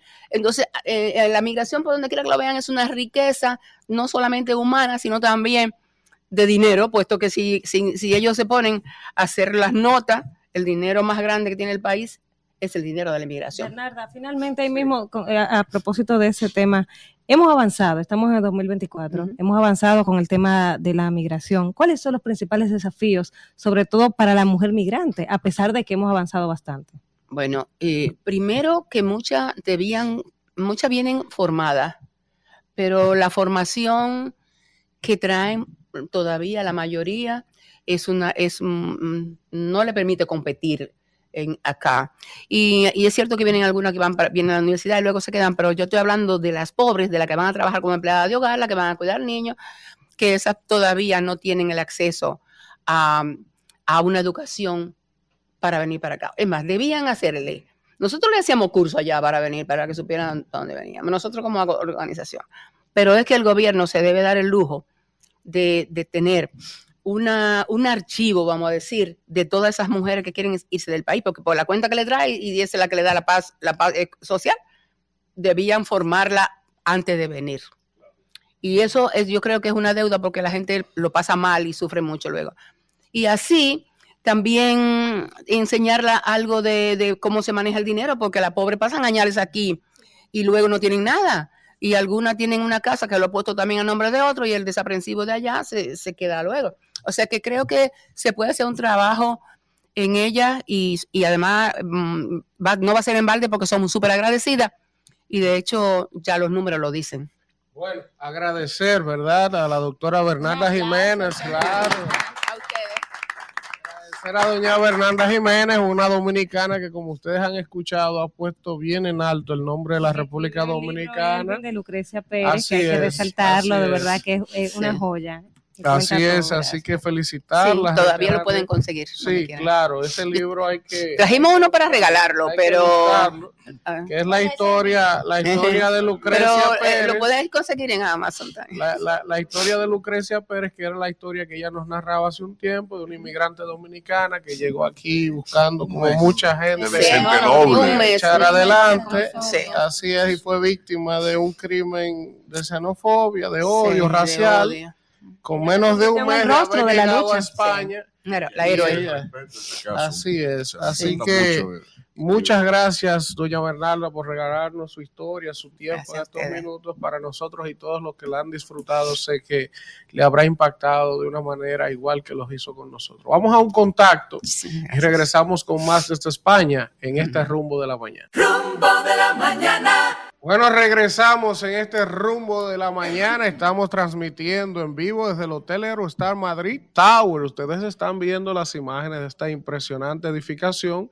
Estamos en el piso 28 y vamos a continuar con todo el programa especial que hemos preparado y es el turno del comentario del honorable diputado, el señor Elías Báez, de Herrera para Europa. Y aquí en Madrid, gracias Elvin, hay que agradecer al director Elvin Castillo que nos ha traído aquí a esta urbe y mire en las instalaciones que nos pone y el embajador eh, Víctor Villanueva, que yo sé que ha aportado mucho a todo esto. Señores, muchas gracias. Rumba, Antonio Espaillat, Dominicana. Muchas gracias al equipo, Kimberly Tavera, mi hermana. Maldito. Y muchas gracias a los rumberos y rumberas españoles que nos escuchan y los dominicanos. Y olé. Eh, sí, porque hay que ponerle un poco de sabor también. No podemos estar con la cara peleando siempre y voceando. Miren, señores, yo eh, hoy no estoy en política de patio. Hoy yo estoy en política internacional.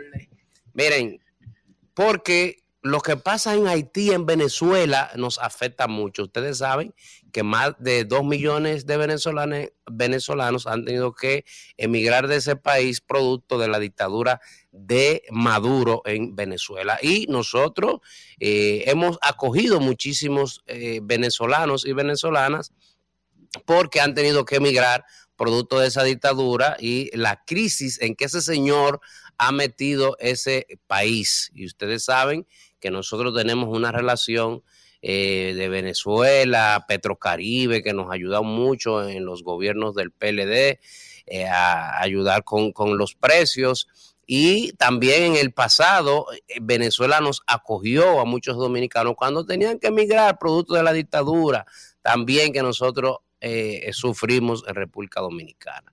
Entonces, el señor Maduro hizo un acuerdo con el presidente Biden para eh, que le aflojaran, le, le flexibilizaran el bloqueo que le tenía con el asunto del petróleo y los negocios, las petroleras y, eh, en, en Estados Unidos, a cambio de él facilitar que la oposición participe en las elecciones de manera democrática y libre.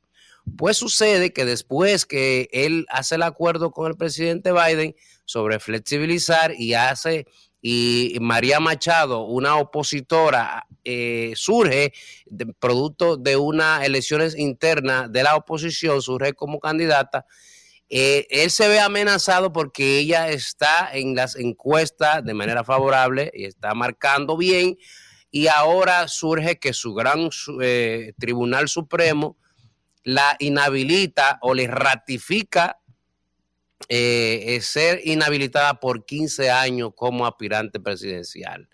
Y yo le digo al señor Maduro, ya no son tiempos de estar oponiéndose a la democracia, frenando la democracia y perjudicando a los ciudadanos, porque usted se quiere imponer allí por cinco o seis años más en ese país en perjuicio de sus, de sus ciudadanos venezolanos. Y yo me pregunto, ¿para qué que existen los líderes si no van a favorecer a su país y solamente van a pensar en ello? O sea, si usted se cree que tiene los votos para ganar, no incumple el acuerdo que hizo con Estados Unidos sobre dejar participar a la oposición y lleve a unas elecciones democráticas para que ese país eh, pues salga de la dictadura. Y usted, si quiere, se exilia, si usted tiene miedo de caer preso, algo, váyase a un país de esos amigos, a China, a Corea del Norte, exílese allá y deje a ese país en paz, déjelo respirar ese país en paz. Por otro lado, Haití, que también nos afecta muchísimo.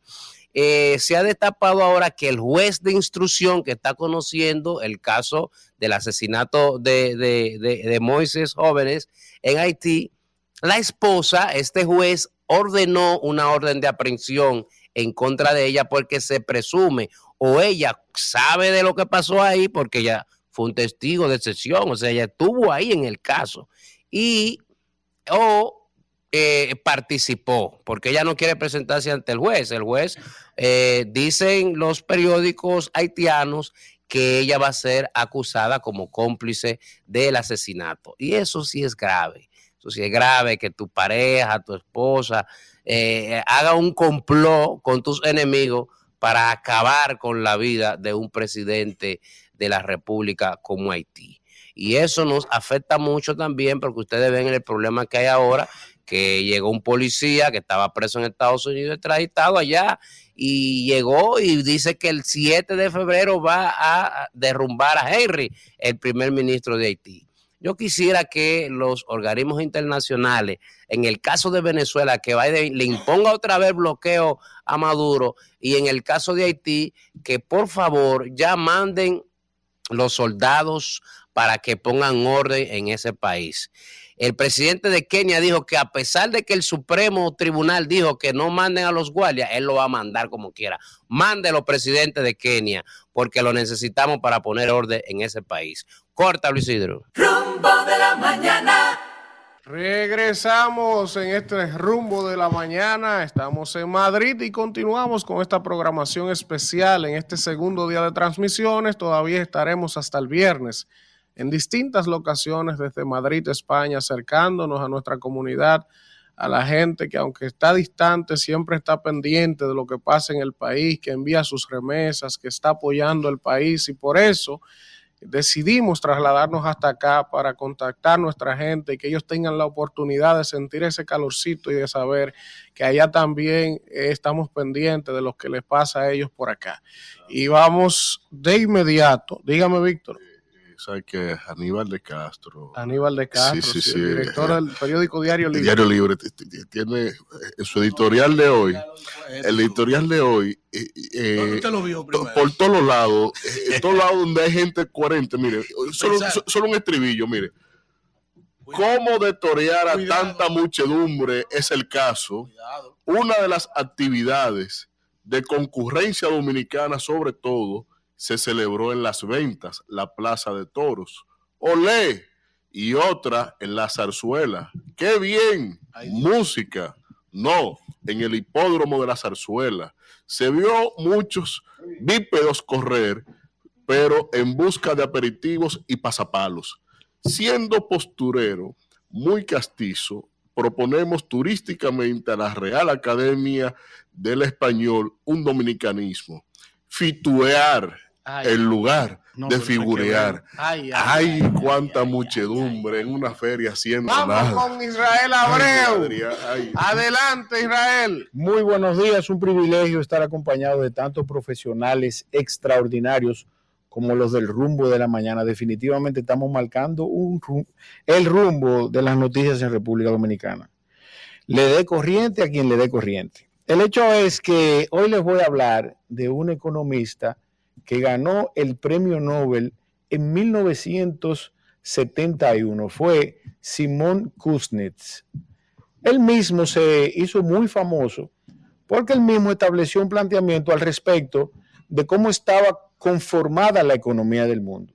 Y él la clasificaba en cuatro tipos de economía. La primera, la economía desarrollada, obviamente, que es en donde se supone el ciudadano tiene mayor estado de bienestar.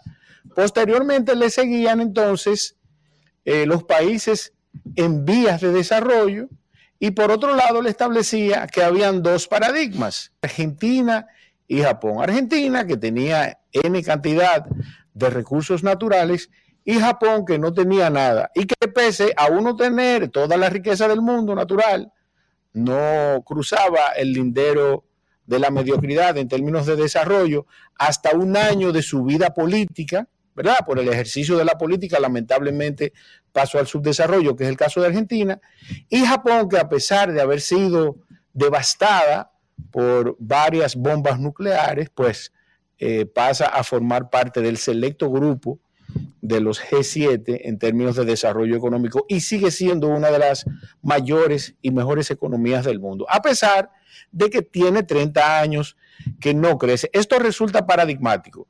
Ahora, yo les voy a agregar a esas cuatro divisiones de la economía y los dos, eh, las dos divisiones y un paradigma, que existen países en el mundo que lamentablemente por temas políticos perseguimos, estamos en vías del subdesarrollo.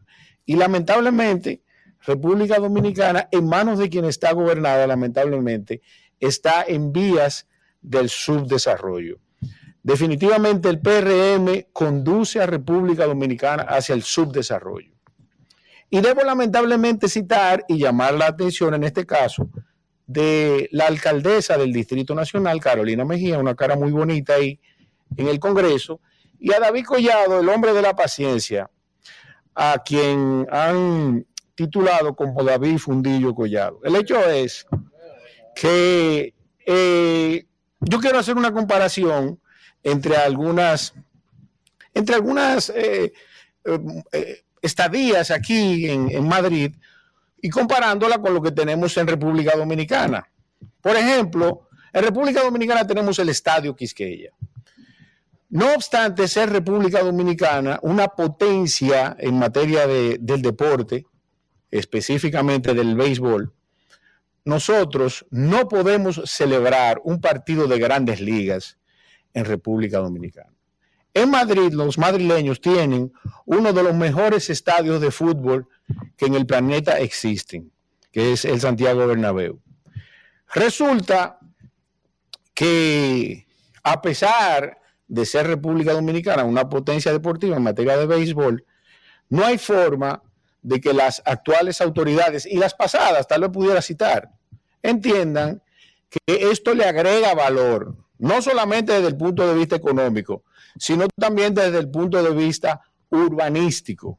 República Dominicana presume ser una potencia turística en el mundo, pero que desde que un extranjero pisa lamentablemente nuestra, nuestra isla, se da cuenta del nivel de subdesarrollo en el que nos encontramos y que a pesar de que todo el mundo nos reconoce, además del merengue y el arroz con habichuela, nos reconoce como una potencia deportiva en materia de béisbol, pues no tenemos un estadio medianamente decente en República Dominicana. Esa es una.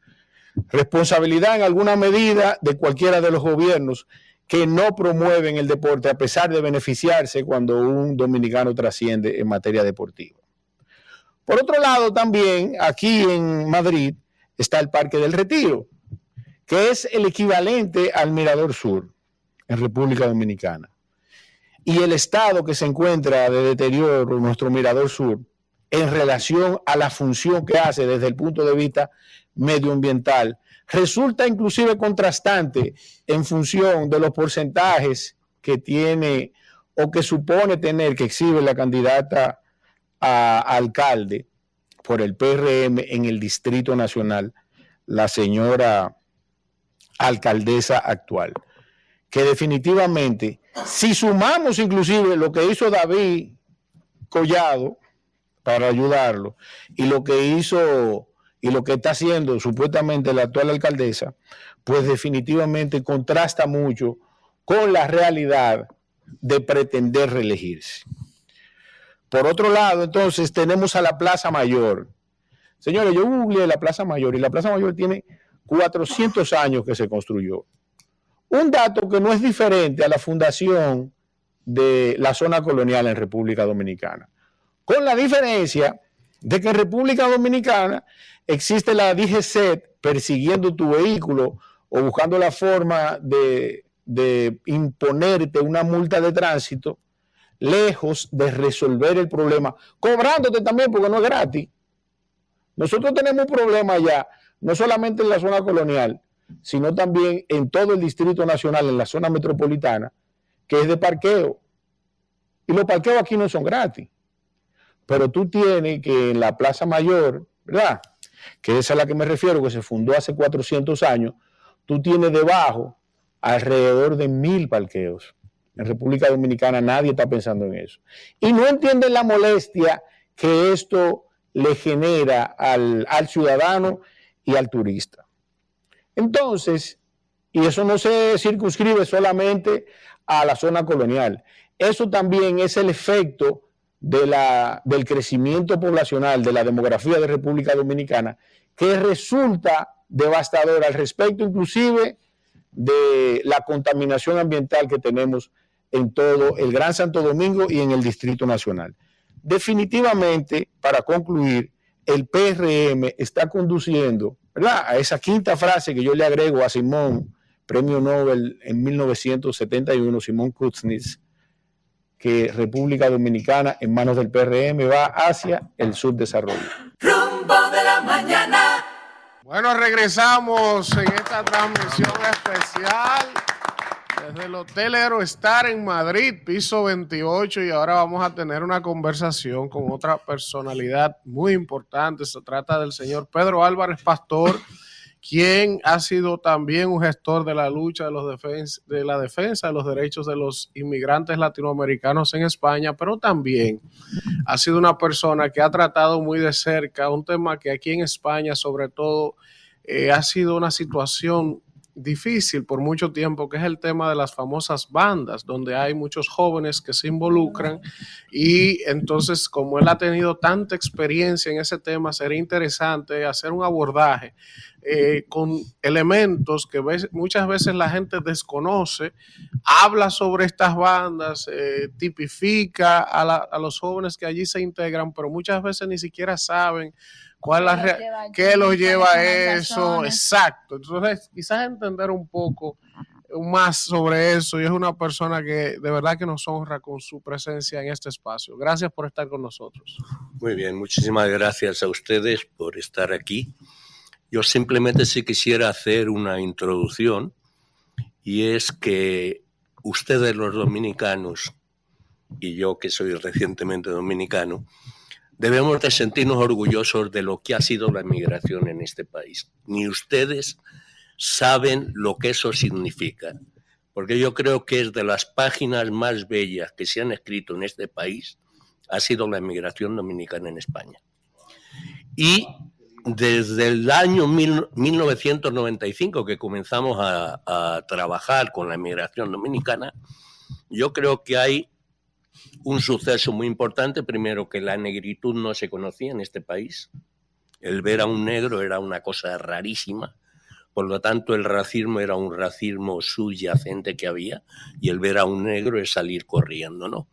Segundo aspecto era el momento en que la, eh, el racismo internacional se estaba organizando en España y ese grupo fue el que asesinó a Lucrecia.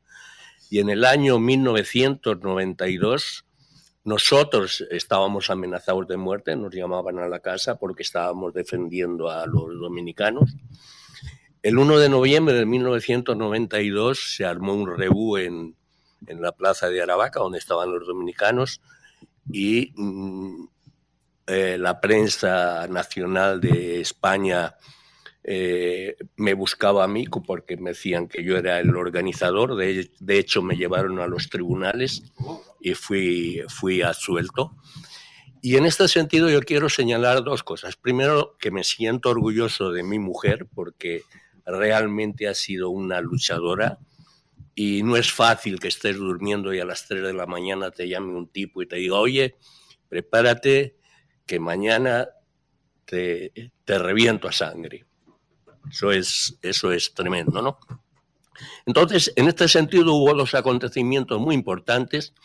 Primero en el 92, donde Bernarda eh, denunció al defensor del pueblo pidiendo amparo para los inmigrantes.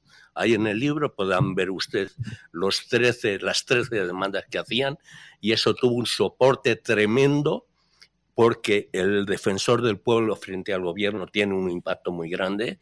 De hecho, nos recibió el vicepresidente del gobierno eh, a, a lo más alto, a lo más alto de las autoridades. Y luego un hecho muchísimo más importante, luego voy con lo de las... es el hecho de que en el año 1994 un ciudadano, del ciudadano dominicano Ayala, la policía le dio una paliza de muerte y Bernarda llevó a la policía a los tribunales, cosa que en este país era inimaginable que alguien llevara a los tribunales por haber eh, violado los derechos de un inmigrante. Y la policía, los policías, los cuatro que estuvieron ahí, fueron quitados de, de la policía, denunciados y condenados. Entonces, esto ya fue, primero creó jurisprudencia, por lo tanto la policía ya tenía que mirar las cosas por dónde se iba o por dónde no se iba, y se sentó un respeto, y un poco lo que le preguntabais anteriormente, esa lucha permanente fue la que la llevó después. La emigración realmente en España la hizo el, el equipo dominicano. Es decir, los emigrantes dominicanos fue con los que se hicieron. Inició el se, proceso. se inició todo el Y proceso. de- luego los demás Sí, luego los demás vinieron ahí. Los que más sufrieron fueron los dominicanos, porque los dominicanos ni ustedes pueden entender lo que sufrieron, porque vivían en un estado de, de- de clandestinidad. Había gente que no salía, había gente que estaba 24 horas. Yo le po- podría contar 50.000 hechos. Por ejemplo, en mi carro casi parió una, un, un- un- eh, un niño porque en esa época no se podía ir a los hospitales, los emigrantes no tenían derecho, había que pagar. Es decir, la historia de la inmigración, a mí me da pena un poco que en República Dominicana esta historia se haya olvidado y que realmente no haya una política de inmigración. No hay una política de inmigración. De hecho, ustedes dicen, ¿y cómo es posible que en la Embajada Dominicana haya un agregado, un agregado militar si no estás en guerra y tienes a 230 mil dominicanos y no haya un agregado laboral para responder a las necesidades que tienen estos emigrantes? Entonces, desde la República Dominicana al, al emigrante se le ve como, como una pieza de inversión, se le saca, pero no se da cuenta lo que el inmigrante ha invertido aquí. Aquí hay más de 300 mil hogares que han recibido la cultura dominicana, se han enriquecido de lo dominicano y han hecho que se sientan orgullosos los dominicanos. Es decir, hoy día la migración dominicana es un orgullo para los españoles. Dentro de, pero lo han conquistado ellas con su trabajo y con su sufrimiento y muchas veces sin ningún apoyo de los gobiernos que ha habido. Realmente no hay un proceso de migración, de respeto a la migración dominicana por parte de los gobiernos que ha habido. Bueno, hubo en el 94, donde más de 3.000 mujeres habían sido traficadas por el consulado dominicano, que, salió en todos los periódicos de tirada nacional, fue una vergüenza realmente aquello, ¿no? Entonces, eh, yo creo que lo primero que debemos de, de exigir y pedir es precisamente esto. Y ahora entro en las bandas, que no me he ido de las bandas, pero Ahí- creo... ahí ahí precisamente va mi pregunta con el tema de las bandas, porque sabemos que usted, eh, dentro de su trabajo que ha hecho con el tema de las migraciones, de los inmigrantes, ha trabajado muy de cerca el tema de las bandas juveniles, eh, no solo dominicanas, sino también latinoamericanas. ¿Cómo inicia este tema de las bandas en España? Y sobre todo porque hemos visto que en los últimos años las que más se mencionan son las dominicanas. Bueno, aquí hay un error tremendo, porque las bandas comienzan en el 63 en España. Yo estuve la banda Los Ojos Negros, eh, eran bandas españolas que se formaban precisamente de los, de, lo- de los emigrantes que llegaban a Madrid, que no tenían posibilidad de integrarse en la sociedad y se juntaban en, en bandas, pero bandas tremendas. ¿no? El jefe de los Ojos Negros fue, fue muerto por la policía, es decir, era una situación realmente tremenda. Y las bandas, en ese momento viene precisamente eh, la película West Side Story, de, de- de- de lo que pasaba en Estados Unidos también. Este problema nosotros intentamos atajarlo desde el primer momento, porque esto no es culpa del, gobierno dominicano, ni siquiera las bandas que componen eh, solamente tienen el nombre. Hay veces mucho más gente de fuera que realmente integrantes dominicanos. Y no sé por qué la gente no hace un esfuerzo por explicar también eh, esto. Segundo, esto es una cosa que se veía venir. Es decir, la, eh, las consecuencias de las bandas dominicanas la tiene el gobierno español de no haber hecho un programa de integración adecuado para que esos niños que venían aquí fuesen integrados normalmente en la sociedad. ¿Por qué? Porque una mujer que vivía, que, vivía del trabajo 8 o 10 horas no podía preocuparse de sus hijos y el absentismo escolar era una cosa normal. Pero es que volvemos a lo de antes. Cuando yo hablo de la, de la inmigración, la inmigración es bidireccional. Entonces, en República Dominicana se tendría que haber un sistema de preparar a la gente que viene para cuando llega a un colegio saber en cómo va a estar, de qué manera va a estar, porque no es posible que vengan de octavo grado de República Dominicana, le meten en octavo grado y aquí se pierden porque no saben qué están haciendo. Es decir, el nivel es un nivel muchísimo superior. ¿Qué pasa? Que los niños cogen rabia, no quieren ir al colegio, comienzan a andar, andar por la calle y entonces viene todo este tipo de problemas. Entonces, primer problema, no es problema de República Dominicana, es problema de una falta de política de integración que hubo en el país porque el país no tenía experiencia en, en- en inmigración. Es decir, España sabía lo que era la inmigración, tenía dos millones y pico fuera, pero no sabía lo que era la inmigración para poder integrar a la gente dentro de la sociedad en que estaban. De hecho, nosotros estuvimos en Tamayo durante seis meses, dábamos unos cursos en el centro de, de Tamayo para las personas que iban a venir preparándolas, diciéndoles cómo era aquí, la cultura, la forma de vivir, etcétera, etcétera, etcétera.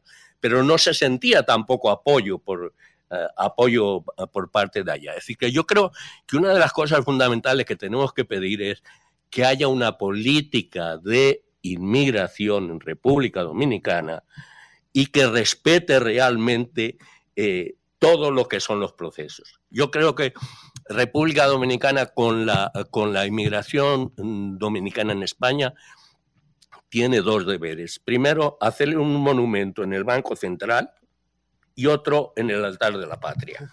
Porque eso sí que es ser patriota. Este hombre es más dominicano, más dominicano que cualquier dominicano. Es este hombre, dominicano, el presidente le entregó en diciembre recientemente la nacionalidad dominicana. O sea, que es tan dominicano como nosotros. sobre eso, don, don Pedro, ¿cómo se dio ese, ese reconocimiento de entregarle Bueno, la yo- nacionalidad dominicana? Es la segunda vez que me la dan, ¿eh? Ah, sí. Sí, porque en el 92 hubo una asamblea de 400 dominicanos cuando a mí me estaba persiguiendo la policía por aquí y me nombraron los dominicanos en asamblea ciudadano dominicano. sí. Ese sí es merecido. porque Hay un escritor ahí que, que ese sí no merecía No de, no de que, que la le dieran la, la nacionalidad dominicana. Porque le, le- llegó Vamos, hasta escribir vamos, en vamos. contra de nosotros Vamos, mismos. Kimberly. Sí, sí, sí. es que es interesante el tema de las bandas. Yo incluso pienso abordarlo hoy en mi comentario a propósito que hoy es Día Nacional de la Juventud.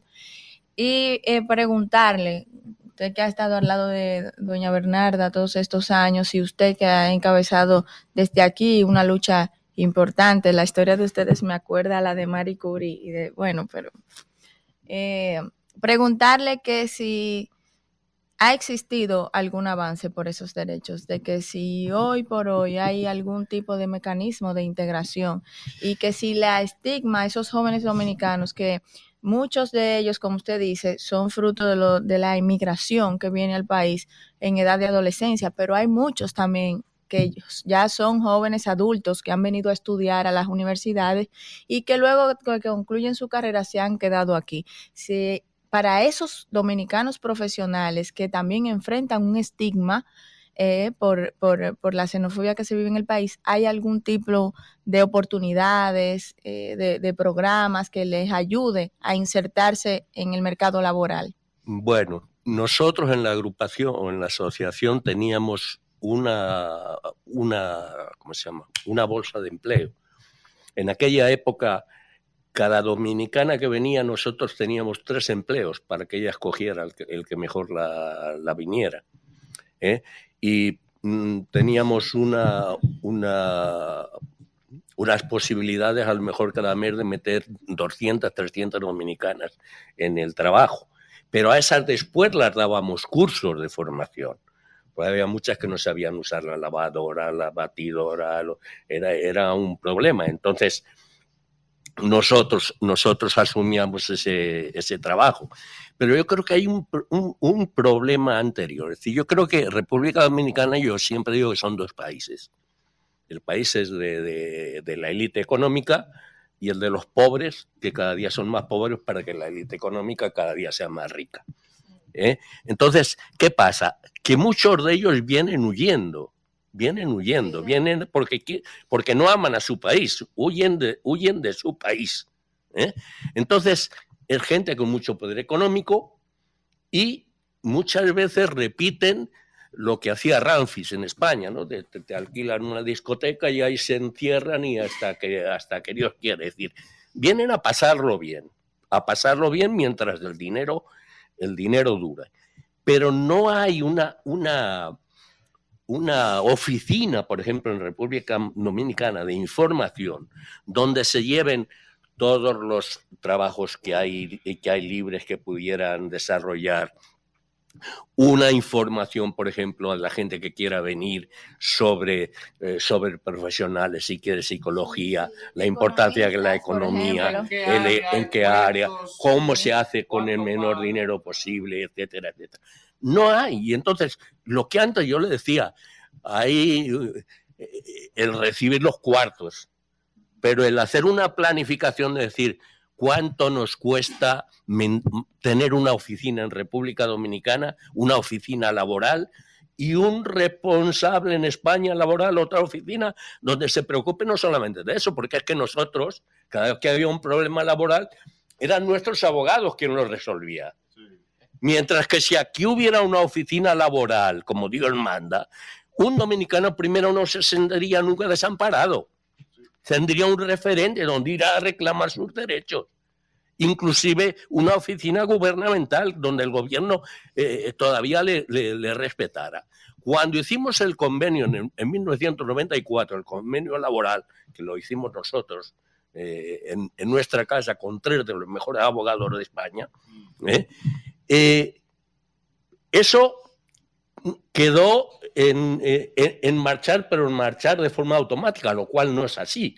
Hay que tener una supervisión de cómo, de cómo funciona y de cómo va a marchar.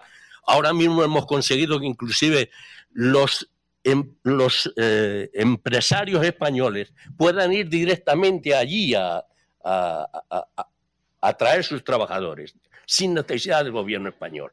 Entonces, este tema no se puede hacer simplemente así, hay que tener un- una, una estructura mínima.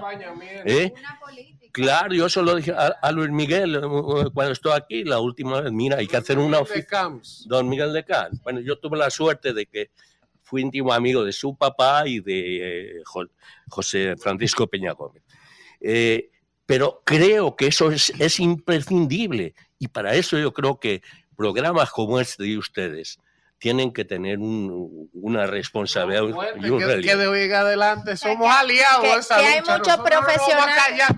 Yo, les sigo, ¿eh? Yo les sigo. Y va, aquí, y les va a tener allá. dos congresistas también que van a hablar en la Cámara Dos de Diputados. tres, y tres, tres, uno tres, en transición. Hay que luchar mucho. Ella va a salir diputada. Ahí está Sí. creado el Instituto Dominicano del Exterior, el INDEX, y que lamentablemente eso no está en el eje de las políticas públicas para los migrantes en esta administración.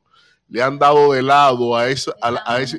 Están todos nombrados, pero, pero, pero nadie trabaja, no tienen sede, no tiene nada. No, No estamos en política del patio. una pregunta. aportación, una aportación que el INDEX existe desde el gobierno de Lionel y nadie lo ha puesto en marcha. Está bien. Elías, vamos. Bien, gracias, doctor. Un placer. Eh, yo quisiera, eh, mi inquietud es, ¿cómo usted siendo español se involucra en favor de los derechos de los inmigrantes dominicanos aquí? en- en el país? Bueno, yo he estado en esa lucha desde que nací prácticamente. Yo salí exiliado de aquí en el, con 23 años. O sea que eh, las luchas sociales por la dignidad de los seres humanos eh, es vieja.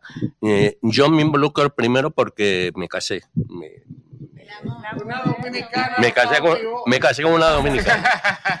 Pero después yo, a lo primero, yo he sido mucho más combatiente que ella en favor de los dominicanos, porque lógicamente eh, tenía argumentos, ¿no? Argumentos en todos los sentidos, de, de- de gente que, que conocía aquí eh, cuando intentaron meterme preso por, por el, lo del 1 de noviembre. El de los millones, ¿qué pasa, Pedro? Ha pasado esto, esto, estate tranquilo, que no pasa nada. Es decir, había un medio donde, de- donde desenvolverse para poder, para poder defenderse. Pero es que, mm, eh, eh, es que es vergonzoso ver lo que estaba pasando en ese momento. Es que ustedes no tienen ni idea. ¿eh? En, en nuestra asociación hubo una mujer a, punto de romper aguas que estaban los médicos, de, médicos del mundo enfrente, gracias a ellos vinieron, porque llevaba nueve meses sin, sin haber podido ir a un médico que la, que, que la tratara. Otra en la vaca murió en el parto. Es decir, lo que aquella gente sufrió, el dolor que hay en esta migración, lo deberían de saber en República Dominicana para respetarlos más. Por eso una de las cosas que a mí más me molesta cuando he ido a la República Dominicana, muchas veces los comentarios es que aquellas van a, a prostituirse, a prostituirse. ¿Qué sabe usted lo que fue la migración dominicana allá? Israel, la última. A mí me gustaría que usted haga una anécdota relacionada con, con esas aventuras que vive el latinoamericano aquí en Madrid, España, y que quizá en alguna medida eh, a usted le, le tocó vivir o representar.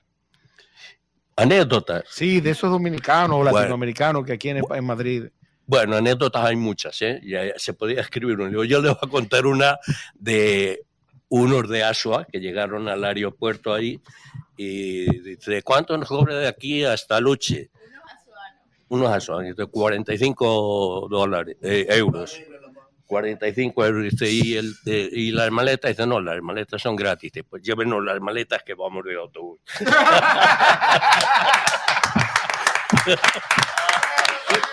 agradecer a don Pedro, agradecer a don Pedro Álvarez Pastor, quien ha sido también un luchador, ya ustedes los han escuchado, un español, pero de corazón, sí, su hijo, saludar a él, que nos ha ayudado bastante también en todo este proceso y de verdad que para nosotros es un honor y un privilegio que e- ese, Porque eso es lo ese que más ese hombre- dominicano que nosotros. lo que ese hombre brega con, con, con, con esa gurrupela. Salvo pero, pero- excepciones. pero sobre todo, Salvo sobre honrosas todo, excepciones. con la vehemencia que él defiende, porque él vivió en carne propia ese proceso. Y yo creo que debe quedarnos. Entregar una Eso nacionalidad. es así. Mire, eso es es así. fácil bregar con dominicanos. Así sí. Bueno, vamos a hacer un Ahora, con el contacto. otro Usted no. no, no, no parece así, ¿no? Vamos a hacer un contacto y seguimos con más del rumbo de la mañana. Rumbo de la mañana. Estamos en esta transmisión especial desde Madrid, España. Continuamos y yo creo que estas dos entrevistas que hemos tenido en el día de hoy han sido exquisitas. Dos entrevistas con dos testimonios de personas que han luchado por los derechos de los inmigrantes, sobre todo los dominicanos emigrando a España, lo difícil que atravesaron todo ese proceso. Y mira qué interesante.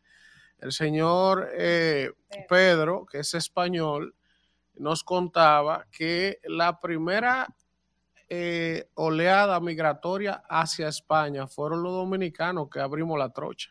O sea, España no migraba a nadie antes que los dominicanos, hace 20 años. Entonces, él explicaba que quienes sufrieron el mayor nivel de maltrato, de discriminación, de todos los migrantes que hay en España, fueron los dominicanos porque fuimos los primeros que llegamos. Ya después el asunto. Y, y quiero decir algo. Él tiene algo muy especial dentro del contexto del análisis sociológico. Porque Bernarda es dominicana y ella vino y se solidariza con sus congéneres y con sus compatriotas. Ahora, él es español. Es decir, cómo esa persona desarrolla ese interés tan profundo, humano, por la lucha incluso, porque él también cogió candela, profesor. Oh, no, es que lo sonar. amenazándolo para Y- matar. Y quiero decirle algo también, profesor. A pesar de que eh, la población dominicana emigró aquí a España, también otra emigró a Suiza en esos mismos años. De mi pueblo, de Doña Ana, eh, algo que le llaman allá Ingenio Nuevo, Najayo en medio. Por ahí emigraron también, de los primeros emigrantes, profesor, a, a- a- a Suiza. Que yo veía algo, ya vamos a darle el turno a la compañera Kimberly, algo muy interesante. ¿Sabe lo que era, profesor? Oh, estas mujeres morenas, autóctonas de nosotros, hermosas morenas, pero ordinaria, profesor, característica normal. Y, y- y casaban con un suizo y venían esos muchachos, o un español o un holandés, y venían esos muchachos blanquitos, un niño blanco, lindo, una mujer blanca, bonita, salida de ese vientre. Entonces ahí empiezan a asumirse, a asumirse como, como, como razas. Vamos a cosa continuar con los comentarios. Y es el momento del comentario de Kimberly Taveras. Gracias, Elvin. Y hoy Día Nacional de la Juventud, en que se celebra en nuestro país, 31 de enero, yo quiero tomar un tema que quizás no es uno de los temas más bonitos que pudiéramos decir, porque tenemos mucho que exhibir en la juventud dominicana, tenemos muchos jóvenes eh, que están teniendo éxito empresarial, en investigación, eh, que han trascendido en la moda de la industria, en la industria de la moda, en la comunicación, en las redes sociales, en la tecnología, en la política.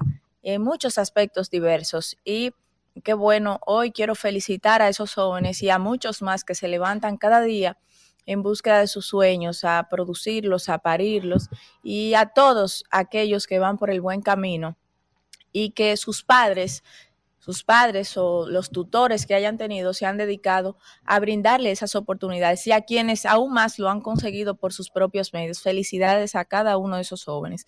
Pero también en este Día Nacional de la Juventud tenemos que hablar de los problemas de juventud que tenemos. Y el tema del pandillismo, cuando uno viaja a otros países, uno nota eh, que es un estigma que lleva a, que las sociedades dominicanas, a la inmigración dominicana que está erradicada en otros países como es Estados Unidos, Puerto Rico y España, que son los tres países donde hay más dominicanos, más presencia de dominicanos, sobre todo de inmigrantes, pues eh, es un, estigma de, de represión y una historia que debemos conocer para que podamos erradicar y podamos ayudar a resolver. Hoy hemos tenido una exposición enorme y también desde un punto de vista muy humano de lo que ha sido la historia de los inmigrantes en España, de sus luchas.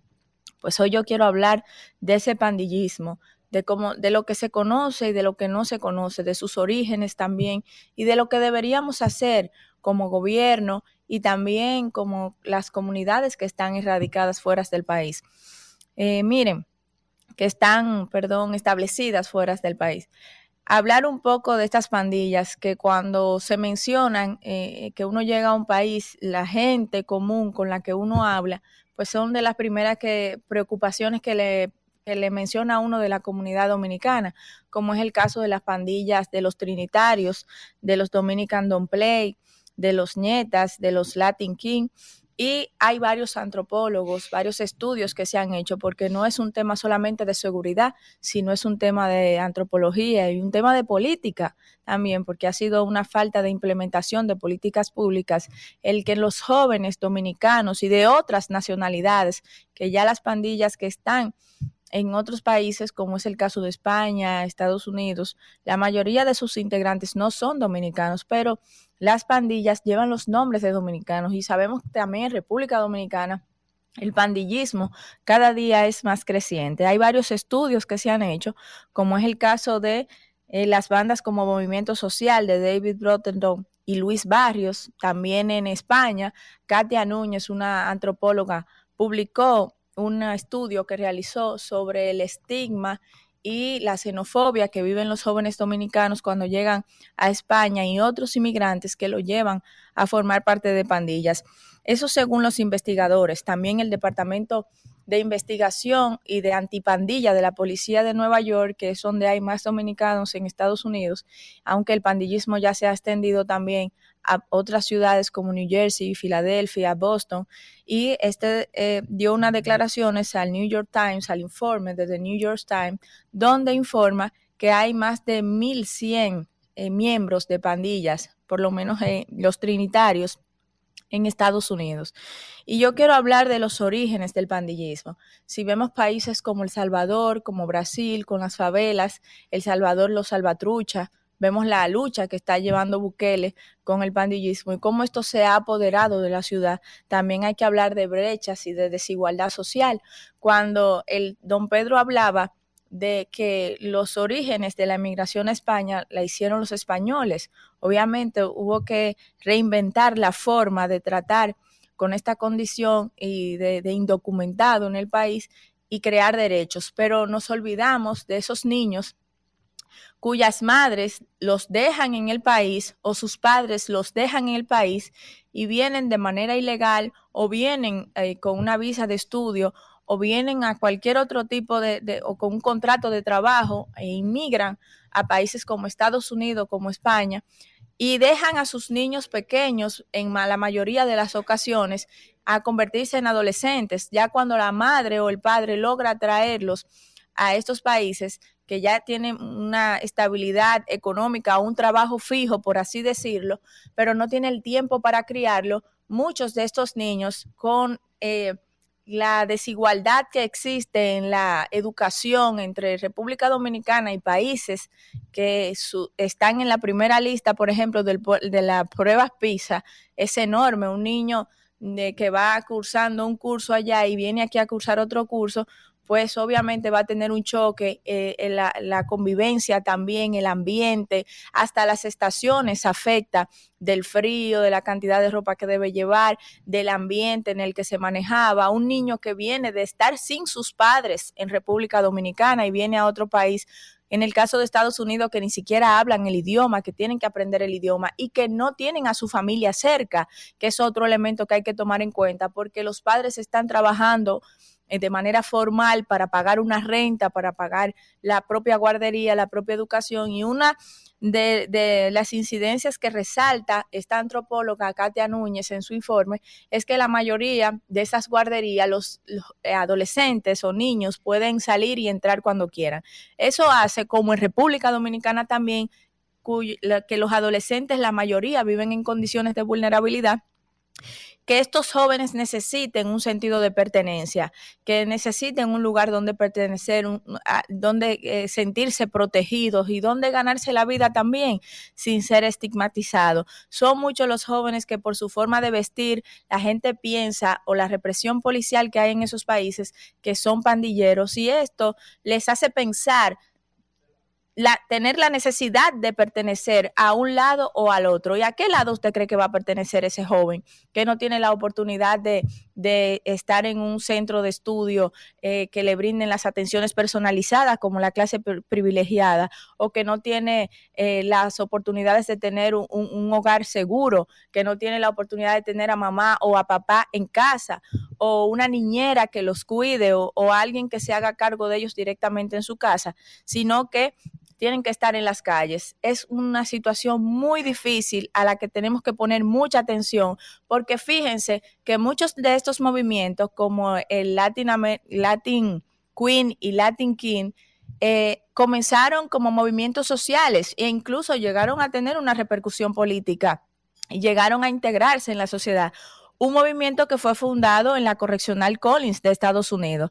Quiere decir que desde las cárceles, al igual que los las, pandillas de, España, que se fundaron en las cárceles españolas, quiere decir que eh, es una necesidad del sentido de pertenencia, sobre todo por la protección que ha llevado a estos jóvenes a pertenecer a estas pandillas, donde se están cometiendo crímenes horrendos y donde es una escuela de delincuencia y también de perder lo que es la juventud y la productividad de la misma. Yo espero que a partir de ahora podamos enfocarnos toda la clase política en crear políticas públicas que ofrezcan al inmigrante que están en transición de crear sus papeles y a sus hijos la oportunidad de prepararse para la realidad que enfrentan cuando van a otros países y los países que emigran a que creen las políticas públicas de integración para los adolescentes y jóvenes que llegan. Gracias. Rumbo de la mañana. Bueno, regresamos en esta transmisión especial desde Madrid, de España. En este segundo día estamos transmitiendo desde una hermosa instalación, este hotel moderno Eurostar Madrid Tower, aquí en Madrid, con una vista bellísima desde un piso 28, así es el Eurostar, así es. Y en esta ocasión vamos a conversar con otro dominicano que nos honra y pone en alto el nombre de la República Dominicana acá en España y se trata del doctor y abogado José Luis Encarnación. Este hombre tiene una eh, dualidad de profesiones y de cualidades que de entrada sorprenden. Él, es, médico. Él es abogado y, es cirujano plástico. Cirujano plástico. ¿Eh? Médico no, cirujano plástico. Entonces Vamos a conversar con don José Luis sobre varios temas interesantes, pero también aprovecharlo, ¿verdad? Porque en torno a ese tema de la cirugía plástica, sobre todo en la República Dominicana, con frecuencia hay controversias, acusaciones, eh, la gente habla de que no hay reglamentaciones lo suficientemente fuertes, que hay pacientes que se le mueren a médicos, que si son carniceros, que si son cirujanos. Entonces, vamos a hablar con un experto de esto para que nos dé su opinión al respecto y de muchas otras cosas importantes. Gracias, doctor, por estar con nosotros en este espacio. Ante todo, darle las gracias a ustedes.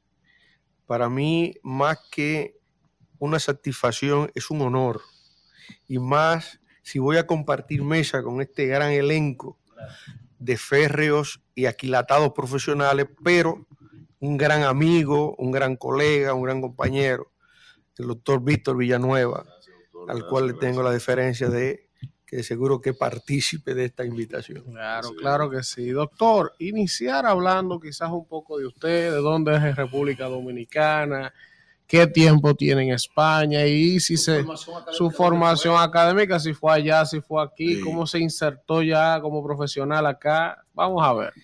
Bien, es, es notorio que cuando uno huele a campo, ¿me entiendes? Decir que es campesino a algunas personas, eso como que se siente que se desnota. Yo soy campesino de pura cepa, de las matas de Farfán, San Juan de la Maguana.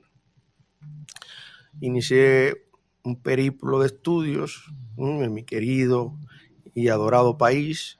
He incursionado también estudios fuera del país y hoy me encuentro aquí. Inicié unos estudios mm, en mi carrera eh, profesional, estudié magisterio en el Félix Evaristo Mejía. Después hice medicina, me formé. ¿Medicina dónde? En, estudié en, en inicio en la UNFU y después en la Eugenio María de Hosto. Eh, hice cirugía plástica aquí en la Autónoma, en, la Fundación Jiménez Díaz. Bueno, que hablar de mi currículum como que no me, no me toca. me, siento, me, sie- me siento, me siento raro hablando yo de mí mismo, pero bueno, es lo que es. Hice también gerencia de salud en la Universidad eh, de Santo Domingo. Hice derecho en la Universidad del Caribe. Tengo varias maestrías. Eh, practico artes marciales, practico otro deporte, ejerzo en la actividad social y un aporte también en la parte política y amigo y compañero y compañero. Extraordinario. A, a Vladimir, Vladimir Putin, que es karateca.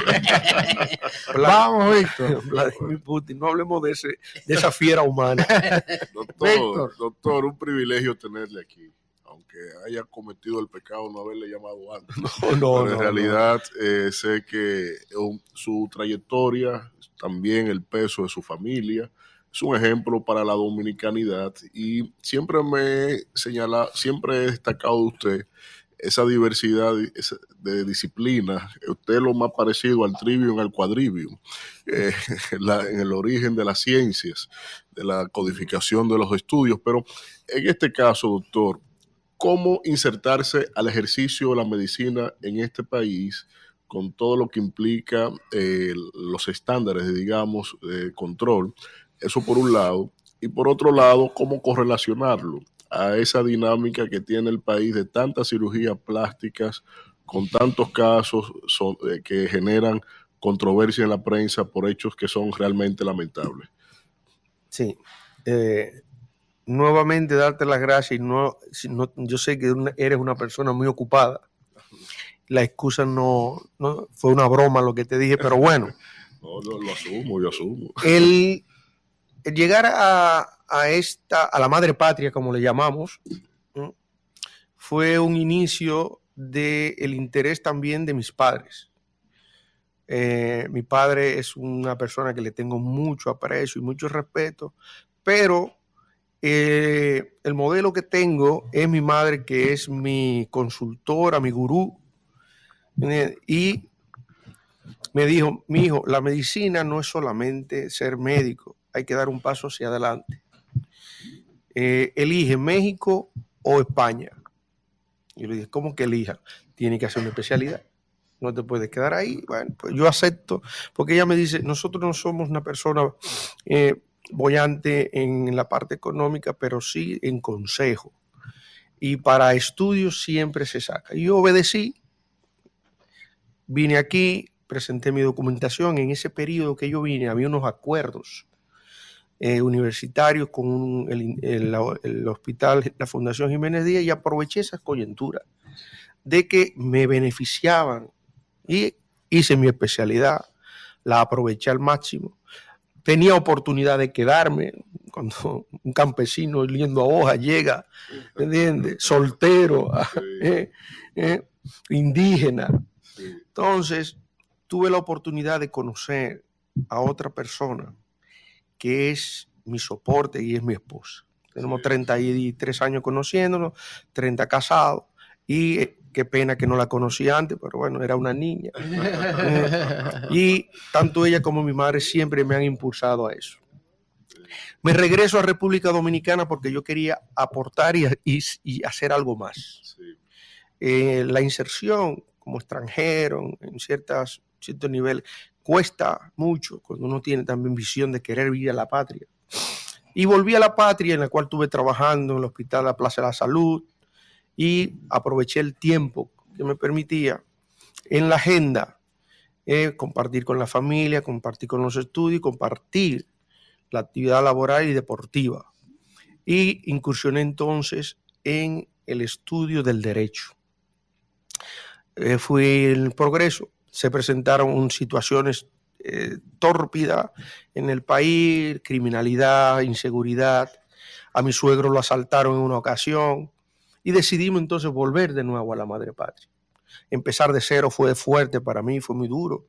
Imagínense cuando usted se acostumbra a ciertas comodidades, entonces eh, cuando llega aquí, que eres uno más, empezamos a crecer, a crecer y aportar y nos hemos posicionado, no me quejo del reconocimiento que me han dado, por ejemplo, aquí en la Madre Patria, preci- precisamente el sábado se nos hizo un reconocimiento, medalla al mérito deportivo y mm, gracias a Dios eh, ayudamos a, no, no solamente a los dominicanos, a los latinos que eh, trabajamos con ellos y estamos aquí haciendo lo que nos permiten hacer seriamente. Doctor, quiero, con el perdón de mis compañeros, que, que, que un poquito en el tema interesante, escuchar su historia de vida. Pero el tema específico de la cirugía plástica, que es tan cuestionada, sobre todo en nuestro país, que con frecuencia ocurren incidentes, que pacientes se quejan de mala práctica, de que el Ministerio de Salud Pública quizás no tiene las regulaciones necesarias y la supervisión para quienes están operando sobre todo mujeres en la República Dominicana. Entonces, quizás que usted pueda desde acá hacernos un, no una comparación, porque evidentemente son dos países sumamente distintos, pero orientar a la gente que nos escucha de cómo un cirujano plástico aquí ejerce y cuáles son las regulaciones, las licencias, las supervisiones, los permisos, todo lo que debe haber en torno a eso, a diferencia de lo que pasa en países como el nuestro. Bien, eh, una pregunta eh, excelente, educativa, espinosa. Eh, lo primero es el paciente, que es, la materia prima que tenemos los profesionales. El paciente tiene que preguntar con quién se va a operar. Esa persona si tienes las condiciones académicas para el ejercicio. Cuando usted se gradúa, usted no tiene la práctica, usted no tiene la experiencia, pero tiene el conocimiento. Entonces, hay procedimientos que se han soslayado, que es la parte de la especialidad de cirugía plástica que tiene cinco renglones y dentro de cinco renglones de formación está la cirugía estética. Como la cirugía estética es lo que vende, lo que deja pingües beneficios, muchas personas lo ven fácil y se, y se van por esa, por esa, por esa eh, eh, pendiente, por esa rama. ¿Qué sucede? Las legislaciones van a ser igual para todo y cada país tiene sus normas y condiciones. Por ejemplo, aquí en España, usted puede tener un consultorio o una clínica. Cada cinco años usted le hace una inspección. Una inspección rigurosa, si reúne las condiciones, si, si se ha actualizado, si inclusive si usted tiene su clínica, si ha adquirido algún instrumento, algún equipo nuevo, tiene que reportarlo. Si no lo ha hecho, va penalizado. Y, y te pueden cerrar la clínica así sencillamente. Ahora vamos al renglón de una mala práctica. ¿Qué es una mala práctica? ¿Y hasta cuándo es una mala práctica o no? En la República Dominicana hay dos cosas que hay que tenerlo en cuenta. ¿Qué es en realidad una mala práctica y qué es una complicación? Una mala práctica cuando cualquier persona, sea cirujano plástico, título oficial, lo que sea, o una persona que no tenga los conocimientos y las titulaciones para hacer ese, ese procedimiento. En el primer paso, una mala práctica va a ser una inobservancia, una inadvertencia de ese profesional con la titulación oportuna que tiene que ser sometido porque ha cometido esas irregularidades. Pero si esa persona en sí no tiene la formación y la titulación oportuna, entonces doble agravante. Entonces debe existir entonces sanciones. Aquí, por ejemplo, si usted se pasa un semáforo en rojo, el policía lo, detiene y le va a poner una multa. Cuidadito con usted, voy a llamar a fulanito el coronel para que me quite la multa. En nuestros países somos flexibles en esa connotación. En, exactamente, en esa flexibilidad es donde hay que trabajar. Usted cometió un hecho, entre comillas, punible porque ha, ha, ha soslayado la observación, la inadvertencia, la, la imprudencia de un caso, entonces usted tiene que ser sometido a lo que dice el Código Penal o el Código de Régimen Civil. ¿Qué sucede? Ese paciente, vamos entonces a otra vertiente. Yo escribí el año pasado un libro que se titula Cuando el médico se convierte en víctima. Y cuando hablaba, oh, pero qué dualidad, médico y abogado. A veces me, me gastan bromas diciendo que estudié derecho para defenderme. No, para conocer cómo no hacerlo mal hecho. Entonces en ese libro yo plasmo esas cosas. Un paciente puede estar bien operada, un procedimiento bien hecho, pero ella no está conforme y te somete como una mala práctica. Entonces el médico tiene que aportar todos los conocimientos oportunos y debidos para también defenderse, porque cuando ya usted va a un proceso judicial de demanda, es una guerra en la cual usted va a demostrar que se le cometió una agresión indebida e inoportuna, pero el otro actor tiene que demostrar que hizo y puso todos los medios oportunos para hacer lo que tenía que hacer en ese momento. Se va a determinar cuál de los dos ha cometido el error, si el paciente de moral distraída ha soslayado una serie de principios o el médico de manera inapropiada realizó una función. Adelante, Alfredo. Eh, eh, agradecer. No, no, excelente. Yo tengo varias preguntas que quiero que usted me ayude en eso. Primero, doctor, ¿quiénes son las mujeres que más se operan aquí en España estéticamente? Eh, que pasan, por ejemplo, usted pudiera contarnos la experiencia desde el punto de vista general y particular, porque nosotros siempre como latinoamericanos tenemos entendido que las que más se operan son las colombianas, las brasileñas y las venezolanas también, y las, y las dominicanas también. Entonces, caminando las calles de Madrid, yo no veo esas mujeres esbeltas desde el punto de vista y voluptuosas, tanto de aquí, de, del pecho, de la cintura, de las pompis. Hablando en buen dominicano, doctor. Es decir, eh, ¿quiénes son las que más se operan? Y otra cosa, yo estoy hablando con usted y yo no siento que usted está hablando con la Z, ni pues allí, ni pues allá. Eh, vamos a lo, primero y después terminamos. Eh, ¿Qué, ¿Qué, tiene que ver con eso? Ya Elías tiene tres días aquí y nada más me dice tío, tío, tío, y de hostia, y tío, y tío. Ah, y joder, y joder. Por, por Dios. Vamos, Vamos a ver. Oye, déjame. No se ría, No, no, pero es una risa inclusive tan nerviosa. La es muy difícil. No, no, pero permíteme con mucha, mucho respeto y humildad eh, contestarte la segunda parte primero. Ok. Mira. Eh, mil, 1821, 22, ya partiendo de 1844 cuando todos los que estamos en esta mesa podemos con mucho orgullo decir que somos dominicanos. tenemos, tenemos bandera, tenemos una bandera maravillosa, preciosa que tiene aquí el caballero, escudo y un himno. Y una cosa que se llaman las raíces. No podemos olvidar nuestros orígenes y nuestras raíces aunque vivamos fuera de nuestro país.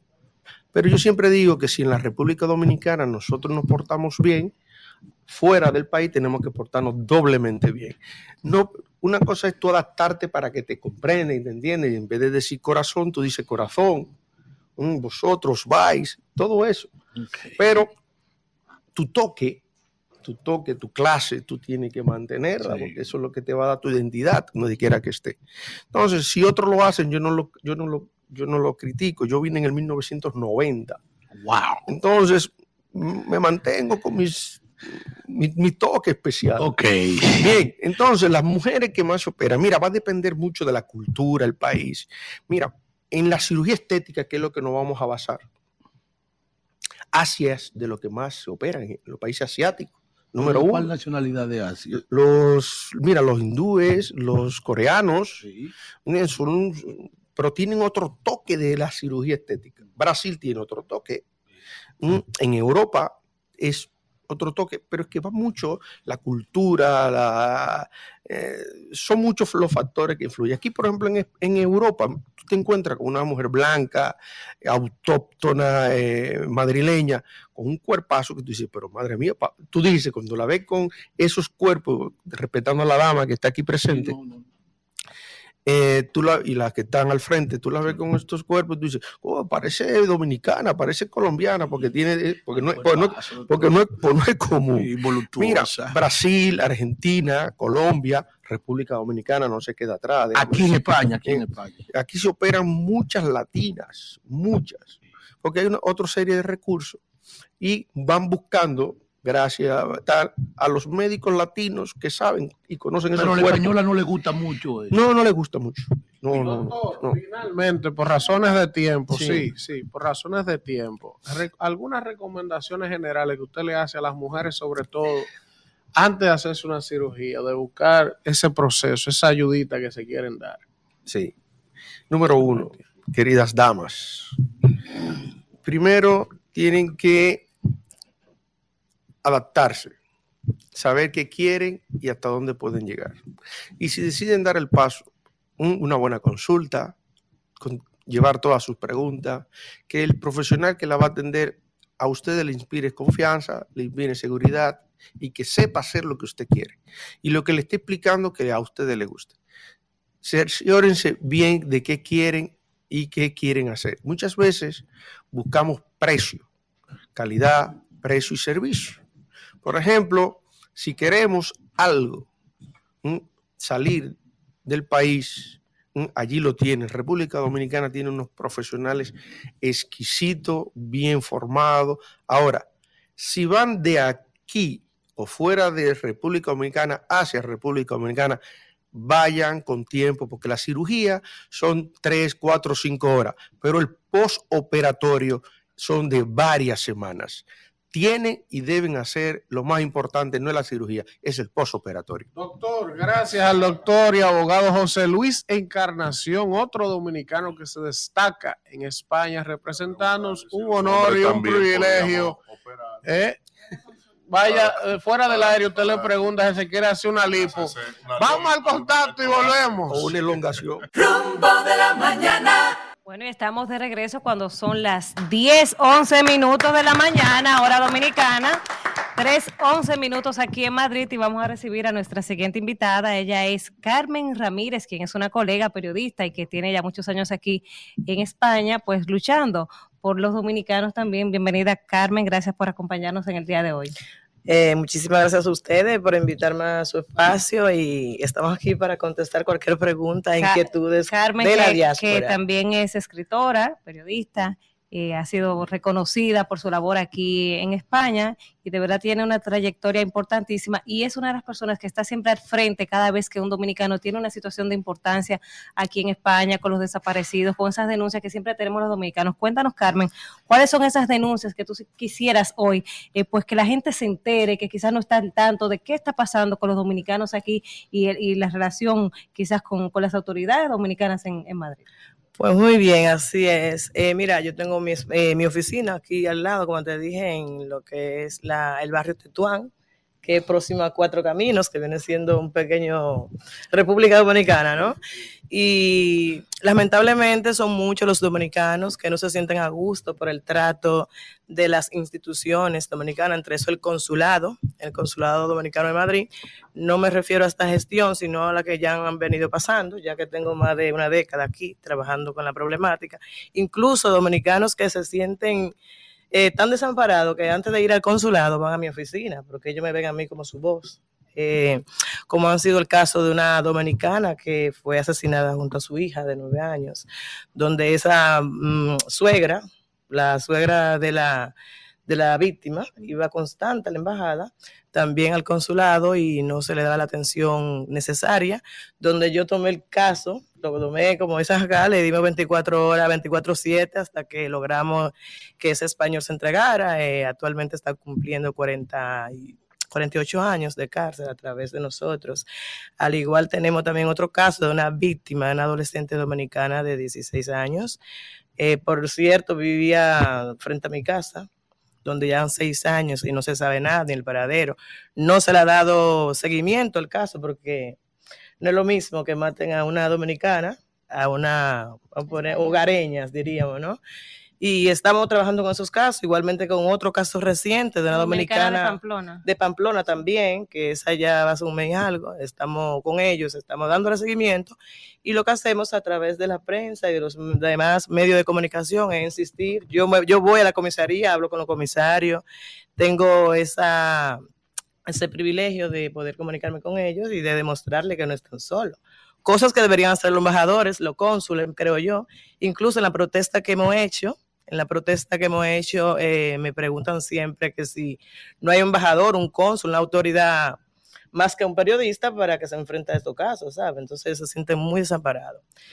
Eh, estimada, ¿usted siente que, que la prensa del país se hace eco de estas denuncias o siente que la prensa no le da apoyo? Y la segunda pregunta es, eh, con el tema del, del racismo y la xenofobia, ¿tú crees que sigue latente el tema de la xenofobia y el racismo eh, hacia la inmigración dominicana? El- en cuestión del racismo, no tanto, no podemos decirlo así, porque muchas veces eh, vienen dominicanos que debemos, deben, deben acostumbrarse, nosotros aquí dicen amañarse a la costumbre de ese país, no a imponer, sino a seguir las reglas de ese país, que eso son cosas que yo realmente siempre lo vivo corrigiendo. Ahora bien, en caso de lo que cuando pasa una problemática de un desaparecido, un atropello con un dominicano, muchas veces al no tener ese, esa, esa prensa que hable bien de los médicos, como era José Luis Encarnación, que estaba acá, eh, varios médicos, varios profesionales muy capacitados que están trabajando en hospitales muy importantes del país, eso nunca sale a la luz. Siempre sale a la luz lo que son las pandillas, Lo eh, negativo. lo negativo, las mujeres, esto, cosas que no, no entiendo, no quiero mencionar en este momento. Y quizás por eso no tenemos el gran apoyo, porque no tenemos ese embajador, no tenemos ese cónsul, no tenemos esos diputados que por lo menos, aparte de que cobren un cheque, que hagan algo por la diáspora. No, no lo tenemos. Nos, nos sentimos totalmente desamparados por esa vía. Carmen, yo sé que tú estás al tanto. Yo el día de ayer, yo no quise ser displicente en la presencia del señor cónsul, pero hay varios casos de dominicanos que están denunciando que en el tema del tratamiento a los cadáveres de los dominicanos que fallecen aquí ha repercutido que los días que duran los cadáveres en frigorífico por los trámites del consulado han pasado del estándar de 6, 7 días hasta 50 días. Todo caso aquí de decenas que puedo señalar. Luis Alquitín Tejada, que duró del 5 de noviembre en 22 al 22 de diciembre. Jorge López de Pedro, que duró 50 días también para ser expatriado. Y el señalamiento del cónsul fue cuando le pregunté que eso es por asuntos sumarios de procedimientos penales ante las autoridades españolas. ¿Qué es lo que está pasando? Porque cuando yo denuncié eso en Santo Domingo, me, me llovieron las cantidades de personas que están pasando esas vicisitudes. ¿Tú nos puedes aclarar qué es lo que está pasando y si lo que dice el cónsul es verdad? Estuve escuchando una entrevista que le hicieron al honorable cónsul, eh, donde realmente puedo desmentirlo, ya que esta que está aquí sentada, junto a un equipo de dominicanos solidarios, hemos salido a la calle a buscar, a recolectar, a hacer colecta. Uno de esos casos están en mi página, que me pueden seguir y pueden verlo, porque nunca voy a decir algo que yo no lo he hecho, porque me, me- me considero periodista de investigación y tengo que tener todo ahí, ¿se entiende? Donde hemos tenido que salir a los bares, a los restaurantes dominicanos a recolectar, donde no le informan a los dominicanos acá que Cancillería tiene unos fondos para esos casos de dominicanos cuando pasan esta- esta- estos asuntos de fallecimiento, ¿no? Y sí, y en base a lo que es la ley española, si el dominicano fallece acá, vamos a poner muerte natural o un accidente, eh, tiene un plazo de uno, vamos a ponerle dos, dos días hasta que se haga lo que es la prueba forense y todo, y ya luego se lleva a la funeraria donde no le dan asistencia porque quizá no tienen esos recursos al instante, son 3.500, 800 euros eh, para repatriarlo, donde Cancillería, volví te digo, tiene esos recursos, pero ellos se hacen de la vista gorda. Y nosotros, hemos- yo, por ejemplo, el último caso que hemos repatriado fue el de una dominicana que se inscribió en el seguro de repatriación del consulado.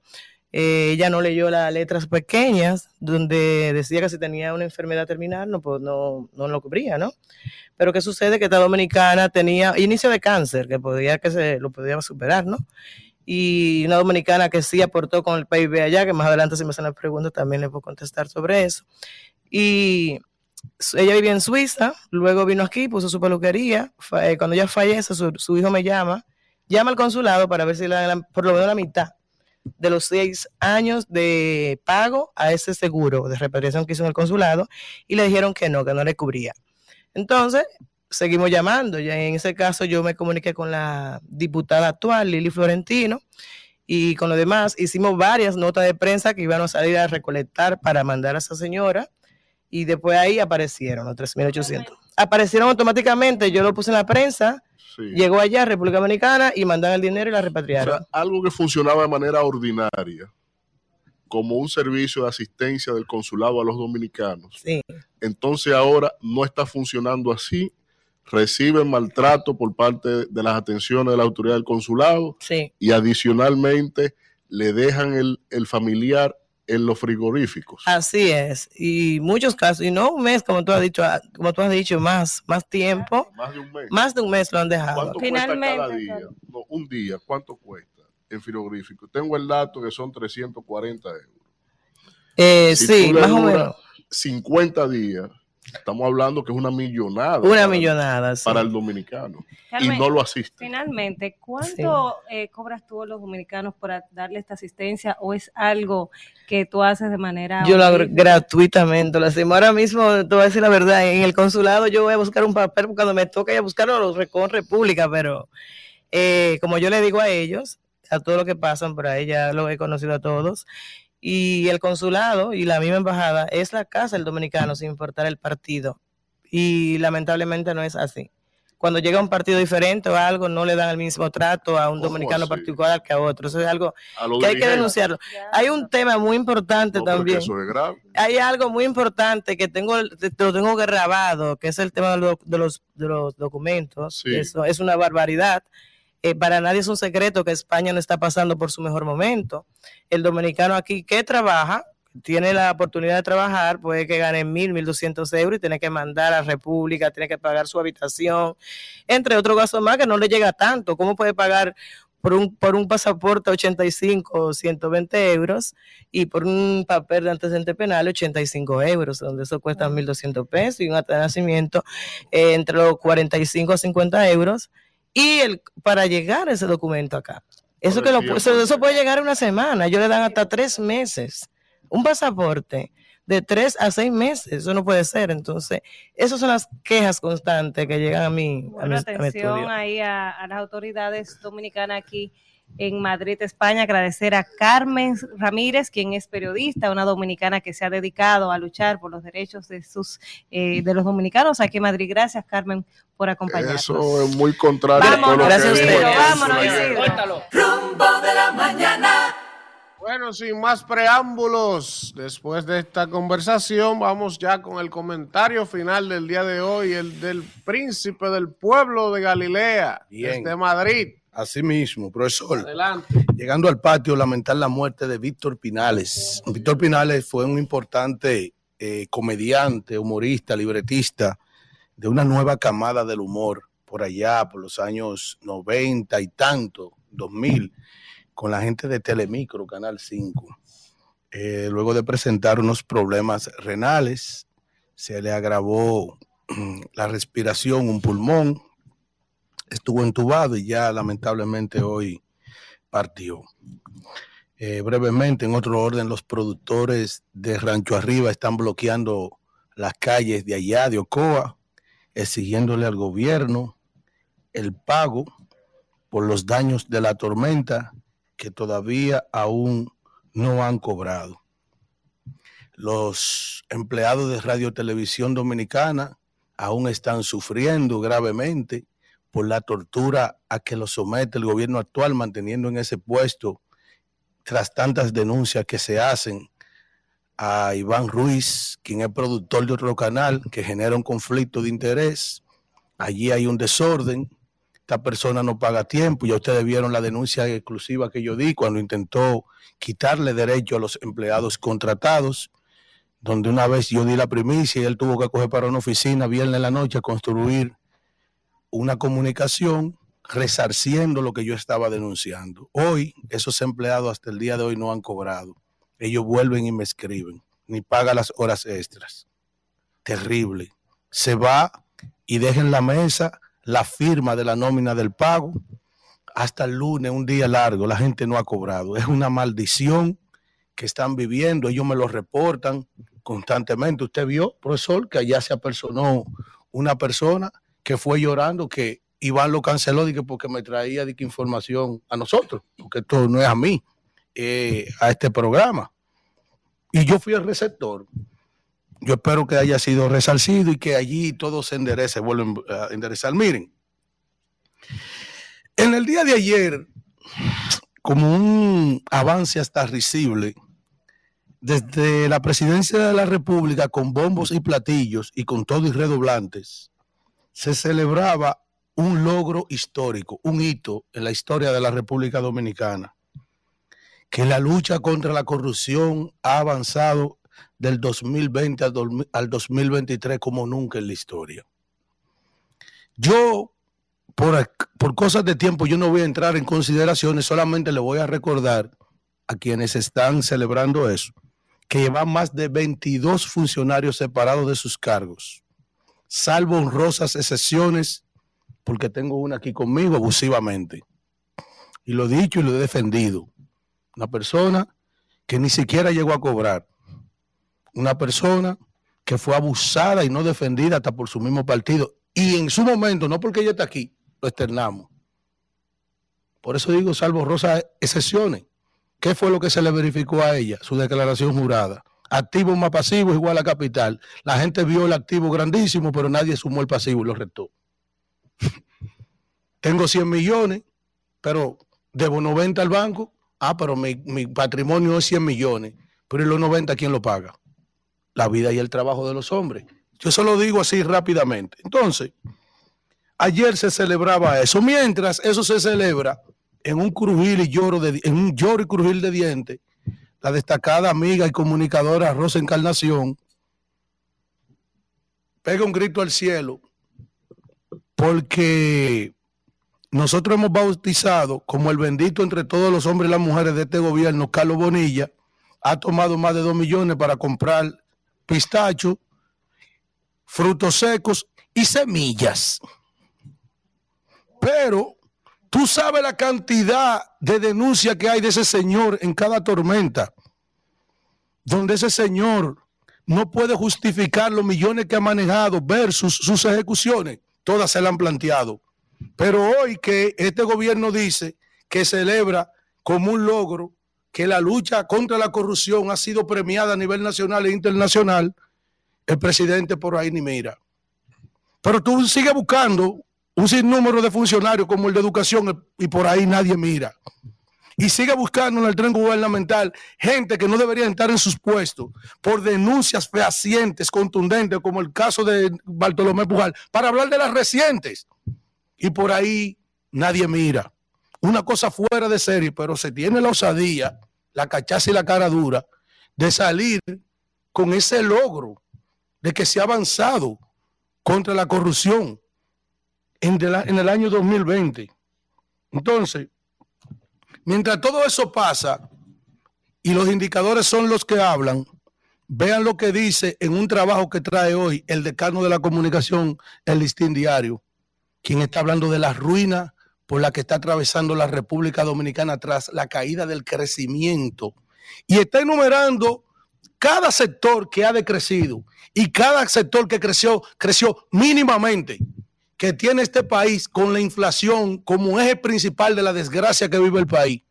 Mientras, por un lado, dicen autoridades del gobierno y hasta de la banca privada, como el caso del señor Paniagua del Banco Popular Dominicano, que que el dólar suba no es ningún problema, ignorando lo que quiere decir el incremento del dólar y su impacto en los productos de primera necesidad y los productos de la manufactura y el desarrollo de la República Dominicana. Hoy, cuando se ha caído todo lo que tiene que ver con el engranaje de producción, de venta, de consumo de República Dominicana.